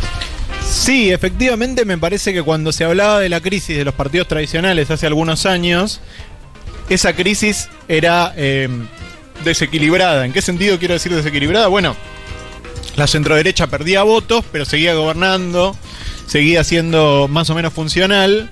Y acá en cambio este, pasamos a tener eh, un contexto en el cual efectivamente la ultraderecha en muchos lugares y en muchos eh, de sus manifestaciones se está comiendo a la centroderecha. Me parece que el mejor ejemplo de eso es el Partido Republicano. Digo, ¿qué queda de los republicanos? Y me cuesta mucho decirles moderados. Digo, como George Bush. Las palomas. Digo, los republicanos que más o menos tenían un sentido de eh, los valores republicanos democráticos, este, que tenían una visión, misión vinculada al libre comercio, digo, una mirada del rol de los Estados Unidos más o menos tradicional. Hoy eso no existe. Digo, hoy George Bush, que es el último presidente que ganó por voto popular eh, por el Partido Republicano de los Estados Unidos, un tipo que está más cerca de Biden que de Trump. Bueno, cuando muere Powell hace dos semanas, los auditorios era como. Powell al fin y al cabo veías, era como un tipo demócrata, un tipo que fue un secretario de Estado de Bush, o sea que. Que invadió un presentó país. la guerra de Irak. Claro, el tipo que defendió Irak públicamente era como, bueno, es nuestro, porque claro, el tipo era de otra época. Entonces me parece que hay eso, digo, cuando vemos lo que pasa en Francia, con, digo, donde la disputa parece ser que cuánto van a sumar sumados Marine Le Pen y Seymour. Y de- del otro lado te aparece Macron, que no es un exponente de la centroderecha, tampoco de la centroizquierda, no sé, es muy ad hoc ese muchacho. Pero digo, eh, cuando vemos lo que pasa en Italia, con Fratelli de Italia, con, con Salvini, Fuerza Nueva. digo, le- lo de Alemania en todo caso es interesante que haya todavía una centroderecha que no se haya eh, que no haya sido comida por, por el discurso y los valores de, de la ultraderecha, digo, porque hoy tenemos tanto un fenómeno de eh, apropiación del discurso de la ultraderecha por la centroderecha, como de eh, gan- ganar lugar, digamos, de, de- de ocupación del espacio de la ultraderecha de espacios que eran de centroderecha. Entonces creo que esa crisis de los partidos que había tocado tanto a la centroizquierda, hoy llegó a la centroderecha y me parece que es bien, bien riesgoso, porque digo, a fin de cuentas, si uno mira las grandes tendencias, la que había sido hegemónica, incluso en la sociedad del bienestar, donde jugaban con otras reglas y todo, es la centroderecha en Alemania, en Francia, digo, la centroizquierda fue más bien la excepción. ¿Y la articulación de la ultraderecha? Esto del Foro de Madrid, por ejemplo. Eh, ¿Tenés alguna opinión? ¿Cómo, digo, cómo, ¿Cómo dialoga eso con este fenómeno de la centro derecha desdibujada, podríamos decirlo? Bueno, es una preocupación sobre todo para América Latina, me parece a mí. Digo, porque en Europa no es novedad que esto existe, que esto crece y que esto eh, se come a los, a los sectores moderados, si querés. Digo, en 2019, entre las cosas que pensábamos, pensábamos que, bueno, digo, más allá de todo, teníamos un sistema político más o menos funcional donde no teníamos eh, un Bolsonaro, ¿no? Donde no, no había espacio para eso. Y yo ahí no tengo claro que no haya espacio para No, eso. claro. Y no lo tengo claro no porque existe Javier Milei. No lo tengo claro porque no lo tengo claro. Digo, también en el espacio principal de la oposición no Sí, tengo claro que, tiene- que no haya lugar más- para ese discurso. más tiene- ocupa más discurso Patricia Bullrich que, eh, no sé, Santilli. Sí, por eso digo, entonces me parece que digo, eh, esta campaña del basta que están haciendo está más cerca de dialogar con los votos y con los discursos y etcétera de Javier Milei que con los de que con los de Horacio Rodríguez Larreta. Y de esa de ese mismo modo, cuando vemos esto que vos decías, eh, la articulación internacional, vemos que nuestra entre comillas centro derecha eh, tiene muchos representantes articulando con Vox de España, no con el Partido Popular. Entonces me parece que, digo, hay algo ahí que lo vemos muy claramente en México, donde el PAN, que es el partido tradicional, recibió a los líderes eh, de Vox como grandes invitados este, y como grandes ideólogos, que me parece que, digo, por lo menos hay que prestarle mucha atención y digo, ver cuál es el riesgo para nosotros de copiar algo de eh, lo peor de lo que está pasando en Europa, de lo más peligroso de lo que está pasando en Europa. Y en ese sentido sí hay que tener la guardia alta, claramente. Estamos hablando con Martín Shapiro, ex integrante de este programa, fundador de Un Mundo de Sensaciones. Se nos fue el tiempo. Eh, te hago una última muy rápido, muy rápido, porque ya son las 3 de la tarde y nos vamos a tomar unos minutos porque viene la trivia, ¿eh? Nos salvaron todos ustedes. Eh, son las, las 15 y 5, pero cierro, sí. Esto de Dieguito, eh, el operador que está en, en Medrano, en ¿Qué primer la sede día? de la radio, va a tener. ¿Qué primer día tuyo, Dieguito? Te vas a tener que dar unos minutitos más. Em, No me hagas hablar. Ahí está. Viste, me doy Genio, cuenta que es Diego por la botonera, ¿no? Lo queremos. Pero no, no quería despedir a Martín. Otro de los países que conoce mucho Martín de la política es Brasil. Entonces, le preguntamos a Linera qué expectativas tenía con Lula. Nos dijo que muchas, nos dijo que podía cambiar el balance político. Nos dijo también que no iba a cambiar, no sé qué pensaste de esa idea, Martín, de, eh, de que vivimos un impasse, donde no hay horizonte, donde todavía no está conformado el futuro. Bien. Y él lo, lo jugó como a 10 años, ¿no? Dijo que esto iba a durar 10, así. 15 años, dijo. Tranqui, es- incertidumbre por 15 años. Ay, ay, ay. Manéjelo, chicos. Eh, ¿Cómo ves lo de Brasil? Me parece que es muy adecuado casi todo lo que dijo Álvaro Cohen. Podría, podría afirmar sobre la incertidumbre, que me parece que es una señal planetaria y es muy difícil ordenarse cuando el planeta está desordenado. Y me parece también que es bien interesante lo que ha pasado en Brasil. No tanto porque regrese Lula, que me parece que eh, hay que tener una expectativa de, de que por lo menos las cosas pueden empezar a cambiar los valores, eh, el modo en el que se ordena la acción del gobierno, más allá de que después sea exitoso o no. Yo creo que en Brasil hubo una gran reacción en términos de una serie de valores eh, políticos, económicos, morales que defendemos y que fueron fuertemente derrotados en 2016.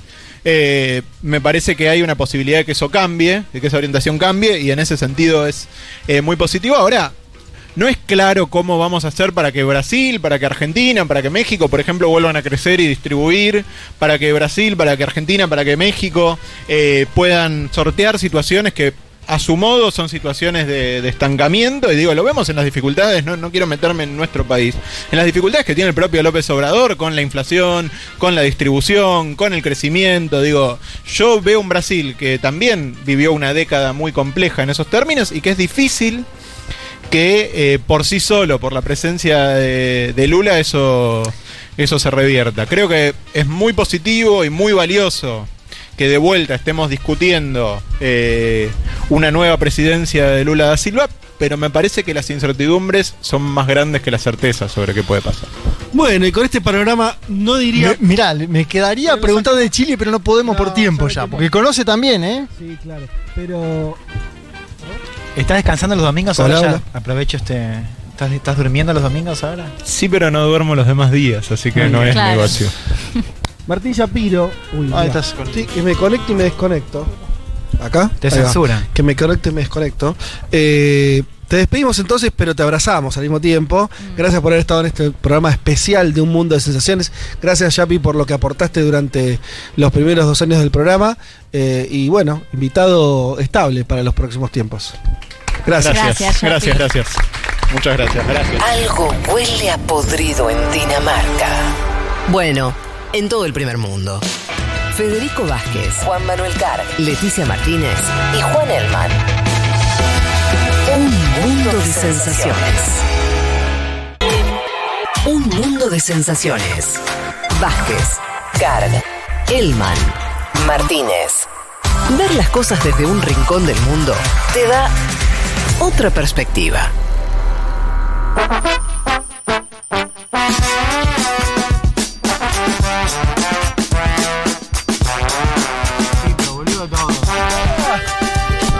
Estamos al aire, Yapiro. No, no, no, Yapiro no fue. No, no, no, no. Juan Elman. Ju- Es que estamos todos. Ya, ya pasaron un par Estamos, de. oye, tan masitos. pelotudo. Estamos contentos. No se puede decir. No A ver, ahí, no ahí está Fede al aire, no. No, no, no. Ahí está, toma, toma, toma, toma. toma. ¡No! No. Era algo que podía pasar en un contexto, eso no lo pensamos Sí. bien, en un contexto donde Para hay mí lo está muteando Dieguito. tres birras ¡No! mínimo por cabeza, digo, alguien tenía que haber pensado en esto. Eh, se dio ¿O así, no? se dio así. Se dio. Che, estamos sobre el cierre del programa, edición especial. Hay gente acá eh, apelotonada en una terraza. Eh, y yo les había prometido una trivia y vamos a cumplir porque Futurock y un mundo de sesiones cumple. Entonces, primero, ¿quién es un valiente o una valienta que se anime a participar de eh, la primera pregunta? Venga, tío, venga. ¿Ahí hay alguien? Bien. A ver, alguien que ya seguramente se, se haya tomado Rápido. un par de vasitos. Nombre. Nombre y colegio. Eh, Diego Julio Cortázar de Flores. Bien. ¿Sos oyente de este programa? Sí, hace mucho Bien. tiempo. Ah, bueno, entonces esto tal vez sea demasiado fácil. Venga. La pregunta es: ¿de qué equipo es hincha Juan Manuel Carga? San Lorenzo, ¿verdad? Pero sí, Bien. señor. Se ha ganado usted el primer premio. Qué genio. Se lleva. ¿Qué se está llevando, Nati? Averigüemos. A ver. Averigüemos, a ver qué hay ahí. Averigüemos. Me estoy llevando una agenda y una taza. Bueno, ahí va. Muchas gracias. Según, eh, segundo participante, a ver quién está por ahí. Quién, a ver, le- hay manos levantadas, Nati. Hay más, más- A ver, a ver, a ver. Creo, Ella- creo que hasta conozco creo el que nombre. ¿Es Maga? Ay, No, qué no puede ser, conocerte, Maga. Más tarde, digamos que hace dos domingos nos trajo una tortilla de papa Sí. Increíble. exquisita. Increíble. Y siempre está muy pendiente, tuiteando. Sí, estamos hablando de alguien Medio molesta a veces. No, No, no, no, molesta no, jamás. oyente de 2016. Tranqui, desde siempre, desde cemento. Desde cemento. Bueno, esta pregunta entonces Es tal vez sea para fácil o ella, no. Sí, sí, me parece que sí. ¿Dónde nació Leticia Martínez? Oh. Uy, hay, Ay, hay, no, hay no vale opciones. hay opciones. Hay opciones No y vale. fácil. Hay opciones. Ola Barría, Mercedes o Varadero. No, no. No, No. Esto está todo mal. Está Mara, todo Mara, mal. Mara, todo mal. Mara, Mara. No, de ninguna de esas tres. Mirá. ¿Cómo no? Necesito que alguno oyente. Ah, muy confuso. Era, era, era- fue a propósito. Fue a Fue a propósito. La cuarta opción es Bragado. La cuarta. La cuarta opción es Es Bragado. bragado, me suena bragado. Es frustrante. Leti, ¿contestás vos? Y sí, pero no sé, no, no vale. Sí, claro que vale. Ganó Maga, ganó Maga. Si estaba mal, eh. Era, no, era a propósito para ver si estaban todos atentos. Fue a propósito, muchachos. Nosotros no. Sí, bragado, bragado. No, de hecho me imaginé que iban a poner porque toda la vida me dijeron varadero y a los de varadero les pasa exactamente lo mismo No, pero bragado. nosotros sabemos Y que no es así, Leti. también. Para no, nada. no, no, no. No, no. Faltó un chequeo, ¿viste? Vamos a hacer estas cosas. Hay que checar con tres Hay que fuentes. chequear. Pero bueno, hubo Se dos. chequeó con dos hubo fuentes, dos faltó la fuentes tercera. la tercera. Puede fallar, puede fallar, pero. Maga boluda, igual ganó, por fíjate, ganó. Gracias, Maga, por todo. Pará, ¿Quién viene? porque esta tampoco la chequeé. No, esa no, no, no, no, no, ¿qué va a hacer? No, no, no, no, aparte por ahí no le gusta. No, no. Se está tomando la cabeza. No. La permito, la permito. Ah, Pero, la- pero está, está correcto, voy a chequear. Fíjate los números, Sí, amigo. está, está cor- está correcto. ¿Hay algún número bien? ¿Hay algún número válido? Ok. Sí, igual es muy fácil, boludo. ¿Quién No, más? no es ¿Quién, fácil, ¿no? ¿quién Bueno. más? Hay, hay. Sí, nombre. Bueno, Nombre y origen. si querés. ¿Qué tal? Soy Lucas, acá de Belgrano. Hola, Lucas. Lucas de Belgrano va a responder la siguiente pregunta. ¿Cuántos, Esta es la más brava de las que tuvo hasta ahora, ¿eh? ¿Cuántos años tiene Juan Elman, que es casi un secreto de Estado, que va a ser develado en este Muy momento? pocos. Bueno, claro, Tiene- hay, diferentes grados de pocos. Voy a- está todo cerca, eh, porque el que hizo esto fue medio un guacho. Que, que como que. No puso 38. No, no. 26, 23 o 20. Me, me sopla el público, me A ver, no, lo podés. Miralo, ¿Qué dice? ¿El público qué dijo? ¿Qué dijo el público? 23. Uh, Sí, ganó, ganó, ganó, ganó, ganó, ganó, ganó, ganó, ganó. 23 años, bravo. Yo puedo hacer un Sí, comentario. por favor, todo lo que Quiero que, quieras. sepa la audiencia, los que no pudieron estar acá hoy, que la cara de Juan Elman cuando se sentó en este banco Álvaro García Linera es de las cosas más hermosas que yo vi en mi vida. Eh, agradezco haber podido verla. Les agradezco a ustedes por la oportunidad de estar acá con Álvaro. Perdón si me extiendo. No, no, Estoy muy emocionado. estamos- nosotros también nos quedamos todo lo que sucedió hoy y los quiero mucho. Ay, lindo. Gracias. No, a vos, gracias. Y les devuelvo. Te llevas esa taza y la- los premios, mirá. Muchas gracias. Y muchas, muchas gracias por haber venido. Gracias a ustedes. Claro, porque la gente vino acá y no sabía que venía No Alvarito, sabía, ¿viste? no, Vino acá, se está bancando el Sí. sol, los veo todos Hay que decir, hay, que, hay, hay dos cosas eh, que tengo que decir. La primera es que, que haya estado Álvaro García Linera es obra exclusiva de Juan Manuel Carg, al que hay que agradecerle la gestión, la generosidad de haberlo traído a este programa. En serio lo digo. Eh, y, quiero hacerlo público porque la verdad que. eh, nada, eso. Ahí se muestra la, madera, la madera de la gente y. eh, Juanma, también tenés otras cosas, otros laburos y elegiste traerlo acá y, te lo quiero agradecer públicamente. Y fue un gesto que fue para el programa y para ustedes que están acá, para los oyentes. Sé que lo hizo por eso, así que. Y por los cuatro años del programa, es un programa que yo quiero muchísimo, imagínate. Estoy desde el primero de octubre del 2017. ¿Cómo no Línea voy a querer? fundadora. Lo segundo, Línea fundadora. Fundadora, escúchame. lo segundo que quiero decir es que no entró en este programa. eh, la canción del mundo, pero es una sección que los oyentes conocen. Y quieren mucho también. acá. que él, totalmente, que la hace Pablo 30, a quien quiero reivindicar también Sí, en este claro. momento. Porque es eh, Pablo es el musicalizador de la radio, quien hace la canción del mundo, pero es mucho más que eso.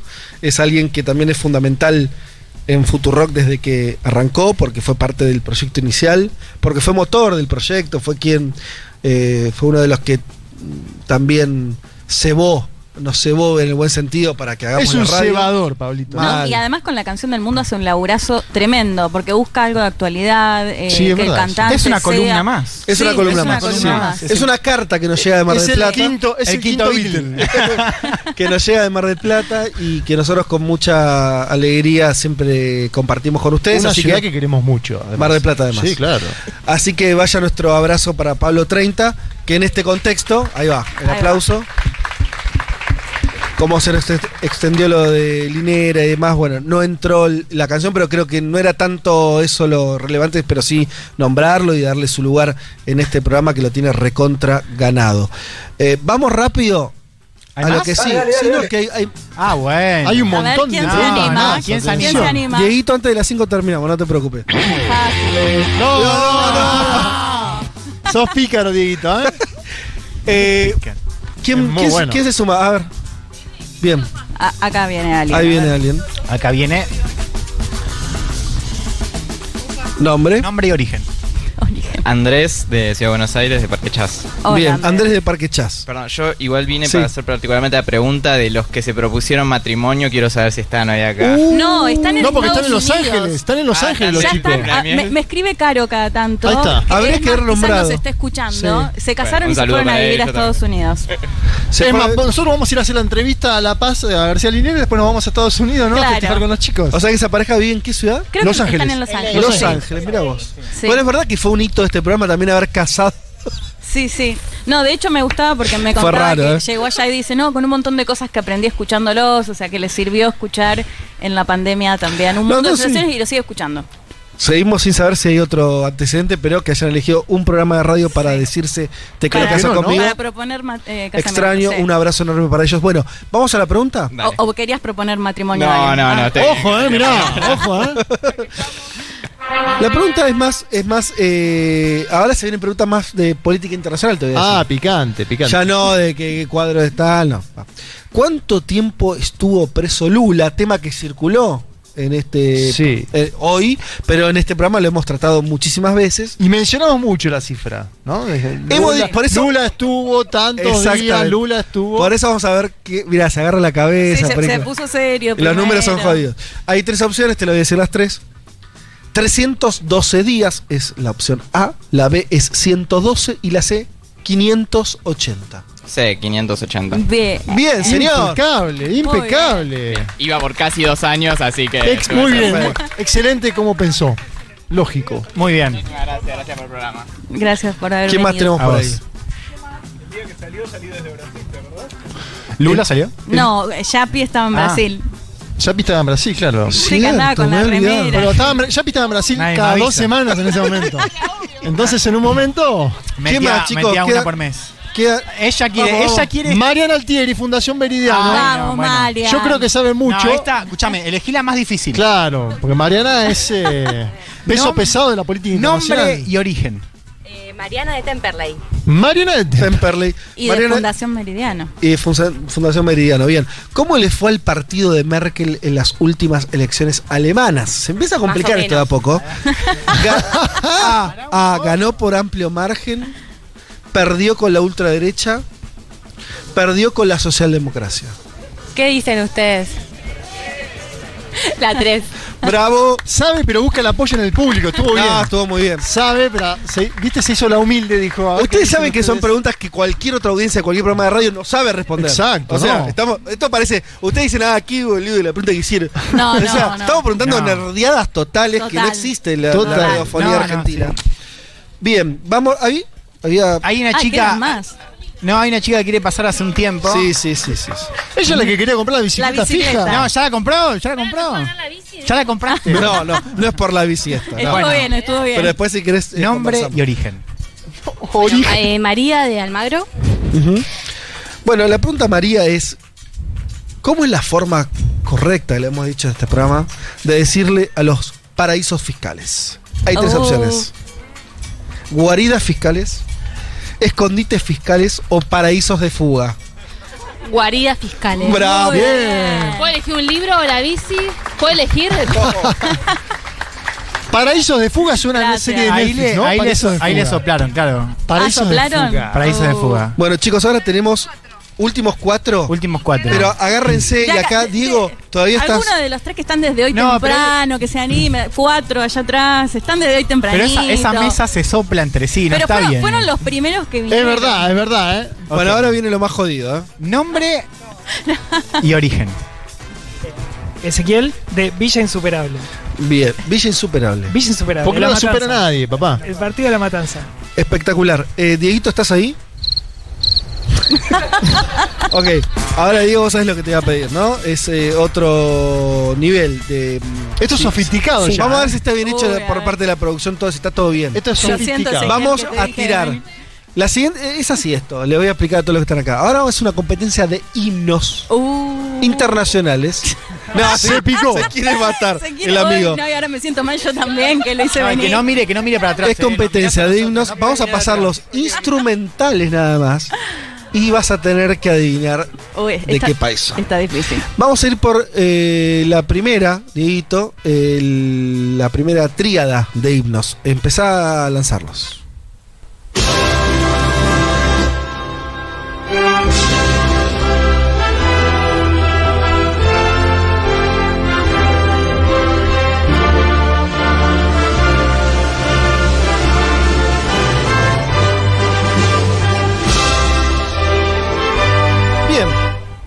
Este comienzo de himno, que tiene bastante mm, qué fuerza, fuertes, Me gusta, Ah. me gusta, me gusta, me gusta mucho.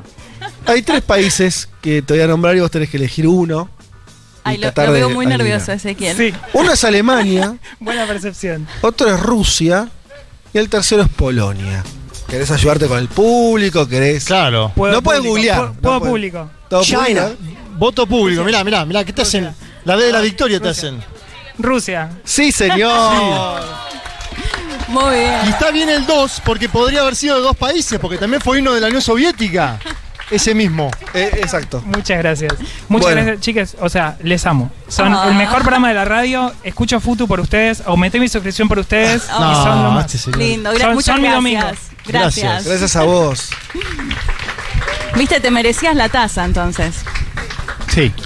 ¿Quién pasa ahora? Vamos, vamos que se, Vamos, se sí, tiene sí, allá. De- Vamos, No, no, pará, no, no, no. Pará componer a Ah, Negri, primer programa.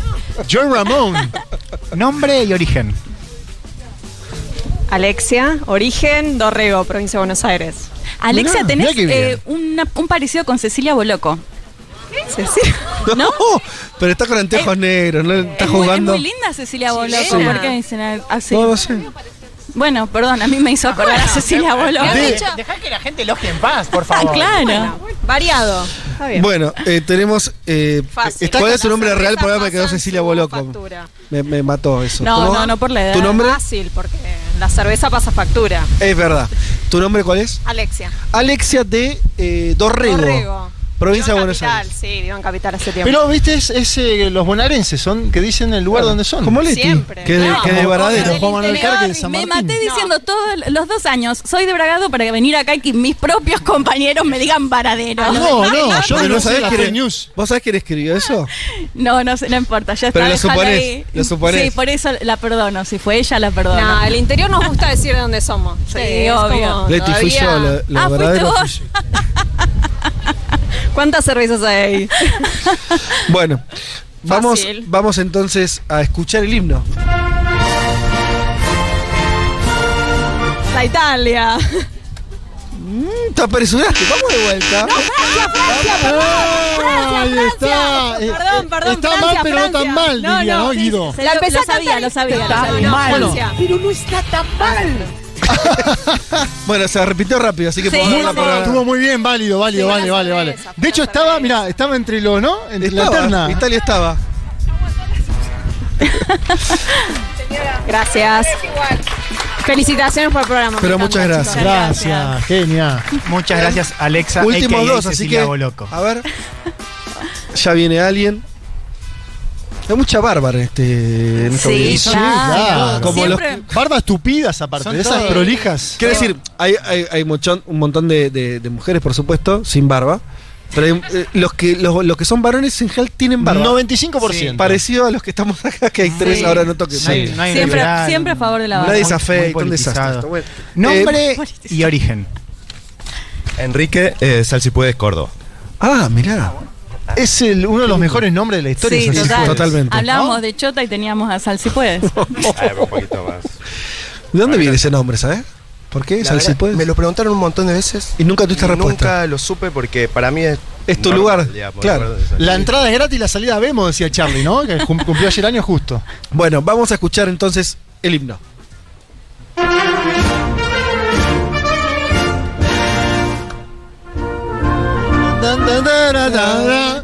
¿Sos futbolero? Si sos futbolero, debería. Sí, el de Brasil. Ay, ya respondiste sin. Lo dijo antes que Dieguito Sin ponga lo de opciones. samba, pero lo dijo antes que Dieguito, porque Dieguito le metió samba, que uno diría. Brasil, exacto, correcto. Sí, señor. Bien. Ganó, Premio. ganó, ganó, ganó, ganó, ganó, ganó. Y lo están filmando Luis Sella también de Córdoba, ¿eh? fíjate, un gran, gran oyente histórico, Grande. gracias. Gracias Luis. Uno, no hay más. Se viene el último, se viene el A último. Uy, el último. ¿Quién va a participar? ¿Quién se A ver. anima? ¿Hay alguna una mesa, Hay mucha alguna, gente alguna ya medio mesa que no embriagada. Allá, que por no allá quiere levantan una participar. mano. Venga, o de acá, venga. de acá de. ¿Falta alguna mesa? Ahí La está, gente, ahí la está, gente ahí está en pedo. Perfecto, perfecto. No ¿Quién me manejo. hablan de himno? Nombre y origen. Eugenia de Salto, provincia de Buenos Aires. Ahí está. Presentación de la mesa de Puan, que está al fondo. Hay una mesa de Mesa Puan. de Puan, pero pará, Puan, filo. Filosofía y letras. ¿Qué estudian? ¿Qué estudia esa mesa? A ver, para. Me interesa. Historia y archivística. ¡Wow! Yo fui estudiante de historia, viejo, hace un montón de tiempo. no me recibí. también. No me recibí. Pero bueno. Es difícil historia aparte porque eso es larga, ¿eh? ¿Sabes que yo cuando yo cursaba eran todos finales obligatorios Sí, o que te sacaran 10 y claro. 10 en los parciales? ¿Sigue siendo así? Hay, hay mucha promoción directa ahora, debo decir. Bueno. Este. la generación de cuando iban abriendo promoción Exacto. directa y cátedras paralelas, sí.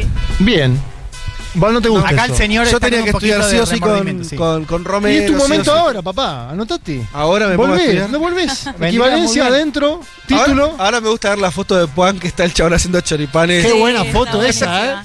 Que yo la banco. O sea, lo usan los libertarios para decir la universidad es pobre. Para mí es hermoso. Es espectacular. Muy puan también. muchas full cosas puan. en ese patio. Full puan. Bueno. Es una locura. Vamos al himno, Dieguito.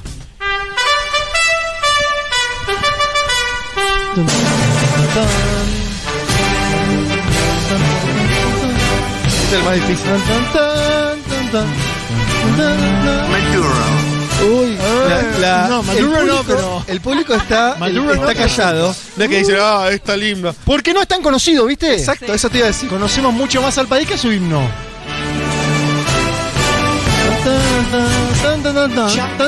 ¿Cómo es tu nombre? Hay una acá que es así que. Eugenio, está desorientada. Hay tres opciones. Tres opciones, pará, pará. Que hace, hace lo que quieras. La pregunta No, no, para no, vos tres opciones, es- tres opciones. Ah, creo que alguien del público tiene que ayudarla también. Es que me pasa que nadie- nadie- están todos en silencio, nadie sabe. Hay tres opciones. Las opciones son Vietnam, Japón o China. ¿Querés escucharlo de vuelta un poquito? Ponelo de vuelta, Dieguito, un poquito. ¿Se armó la. ¿Se arma acá? ¿Donald Trump habla de este tema? ¿Hay con? China. ¡Epa! Oiga. ¡Vamos! Ahí está. Muy bien. Con la ayuda de Donald Trump. ¿Quién pudiera? Claro. Bueno, amigas, Gracias. amigos, hemos. Gracias. Eh, ahora sí estamos llegando al final de este programa. Sí. Más que especial. Uh, nos repasamos. Yo no podría. Está viniendo Evo Morales. Está viniendo Evo Morales en este momento. Lo tengo en la esquina. Yo tomé tres de estas durante el programa. Bueno, Sin comer. Se viene la ahora- cuarta, ¿no? ahora Se viene la- se viene la-. Sin comer. Se viene la comida. A la lo que voy es, hasta ahora llegué bien. Pero viste cuando sentís, usted. ¿Viste cuando sentís que estás bien? Pero sí. Pero no tan bien. Sí. Está bien, Pero pero, en no tan 15 no. Pero entonces, qué bien que llegó este horario. ¿Hiciste pis? ¿Orinaste? Sí, Ok, pero no ese es el tema. ok. Una Sino pregunta que extraña. Empezás ¿no? a sentir la adicción complicada. La, Se te- si- se te calienta el La pico. adicción, ¿no? Como claro. Se te calienta el pico. Entonces, Qué frases raras que tiene esta mujer, ¿eh? No, así le decimos embragado, perdón. Y en Varadero también. Y en Varadero seguro Varadero que también. también le dicen igual. Me dicen que Cecilia Boloco también dice que se le pico. Bueno, podemos dar por finalizado este programa. Queremos agradecer a la gente que estuvo acá, a los oyentes. Muchísimas gracias. Muchas, muchas gracias. En serio que para nosotros sostener este programa durante cuatro años eh, lo hicimos con muchísimo placer. No sé si serán otros cuatro años, otros 15, otros... ¿Quién, ¿Quién sabe? Sabe? el ¿Quién sabe? Y, o sea, con dos de pandemia ya son como una década, digamos. Sí. Por eso, pero aquí estamos, aquí estaremos. Esto que inauguramos ahora con gente, si a usted le gustó la experiencia, tal vez la repitamos, ¿no? Porque hubo mucha gente que, que- que quiso venir y no pudo. Así que me parece que es un, un lindo formato.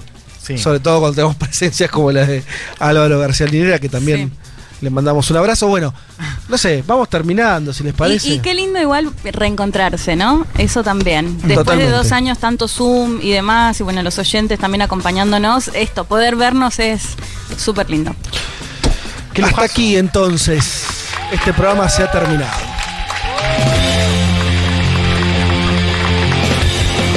Eh, señoras y señores, eh, muchas tardes y buenas gracias.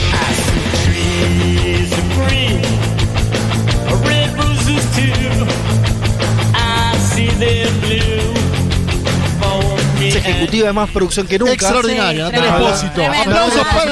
Natalia Espósito, por favor. A Orlando Gamini, la operación, la técnica en realidad de este programa que hizo posible que escucháramos, que ustedes escucharan acá el programa en vivo, que se ¿Cómo transpiró Orlando Sí, el transpiró por. Así que un Grande saludo para él. A Dieguito Vallegos que está operando desde los estudios de Futurock también. Un Con la abrazo. botonera. Un Sí. abrazo, Dieguito. Y a ustedes, compañeros de este, de este programa extraño, que ha logrado sus lealtades. No, sus increíble. Sus fans, no sus incondicionales. Tres horas se bancaron estos pibes. Tres acá. horas hablando Sí. de cualquier cosa. Tres horas por ahora. Digo, después. No, no, no, no, no volvamos con lo mismo, porque ya me lo hicieron cuando era dos horas. ¿Cómo? No, digo tres horas hoy, digo que puede, eh, se va a extender un poco, supongo. A ver, ahora hay que comer. Ah, la sobremesa sí. No, más Eso cuatro- digo. cuatro horas no, amigo. Cada horas- tanto llega un mensaje no, que por qué no lo hacen de cuatro horas. No, no. No, bueno, ya está. Pero con la tortilla más tardas, yo lo pienso, al menos. Bueno, muy bien. Un saludo a todos, un agradecimiento. Nos reencontramos el domingo que viene, como siempre, a las 12 del mediodía. Tengan un buen fin de semana. Chau, gracias.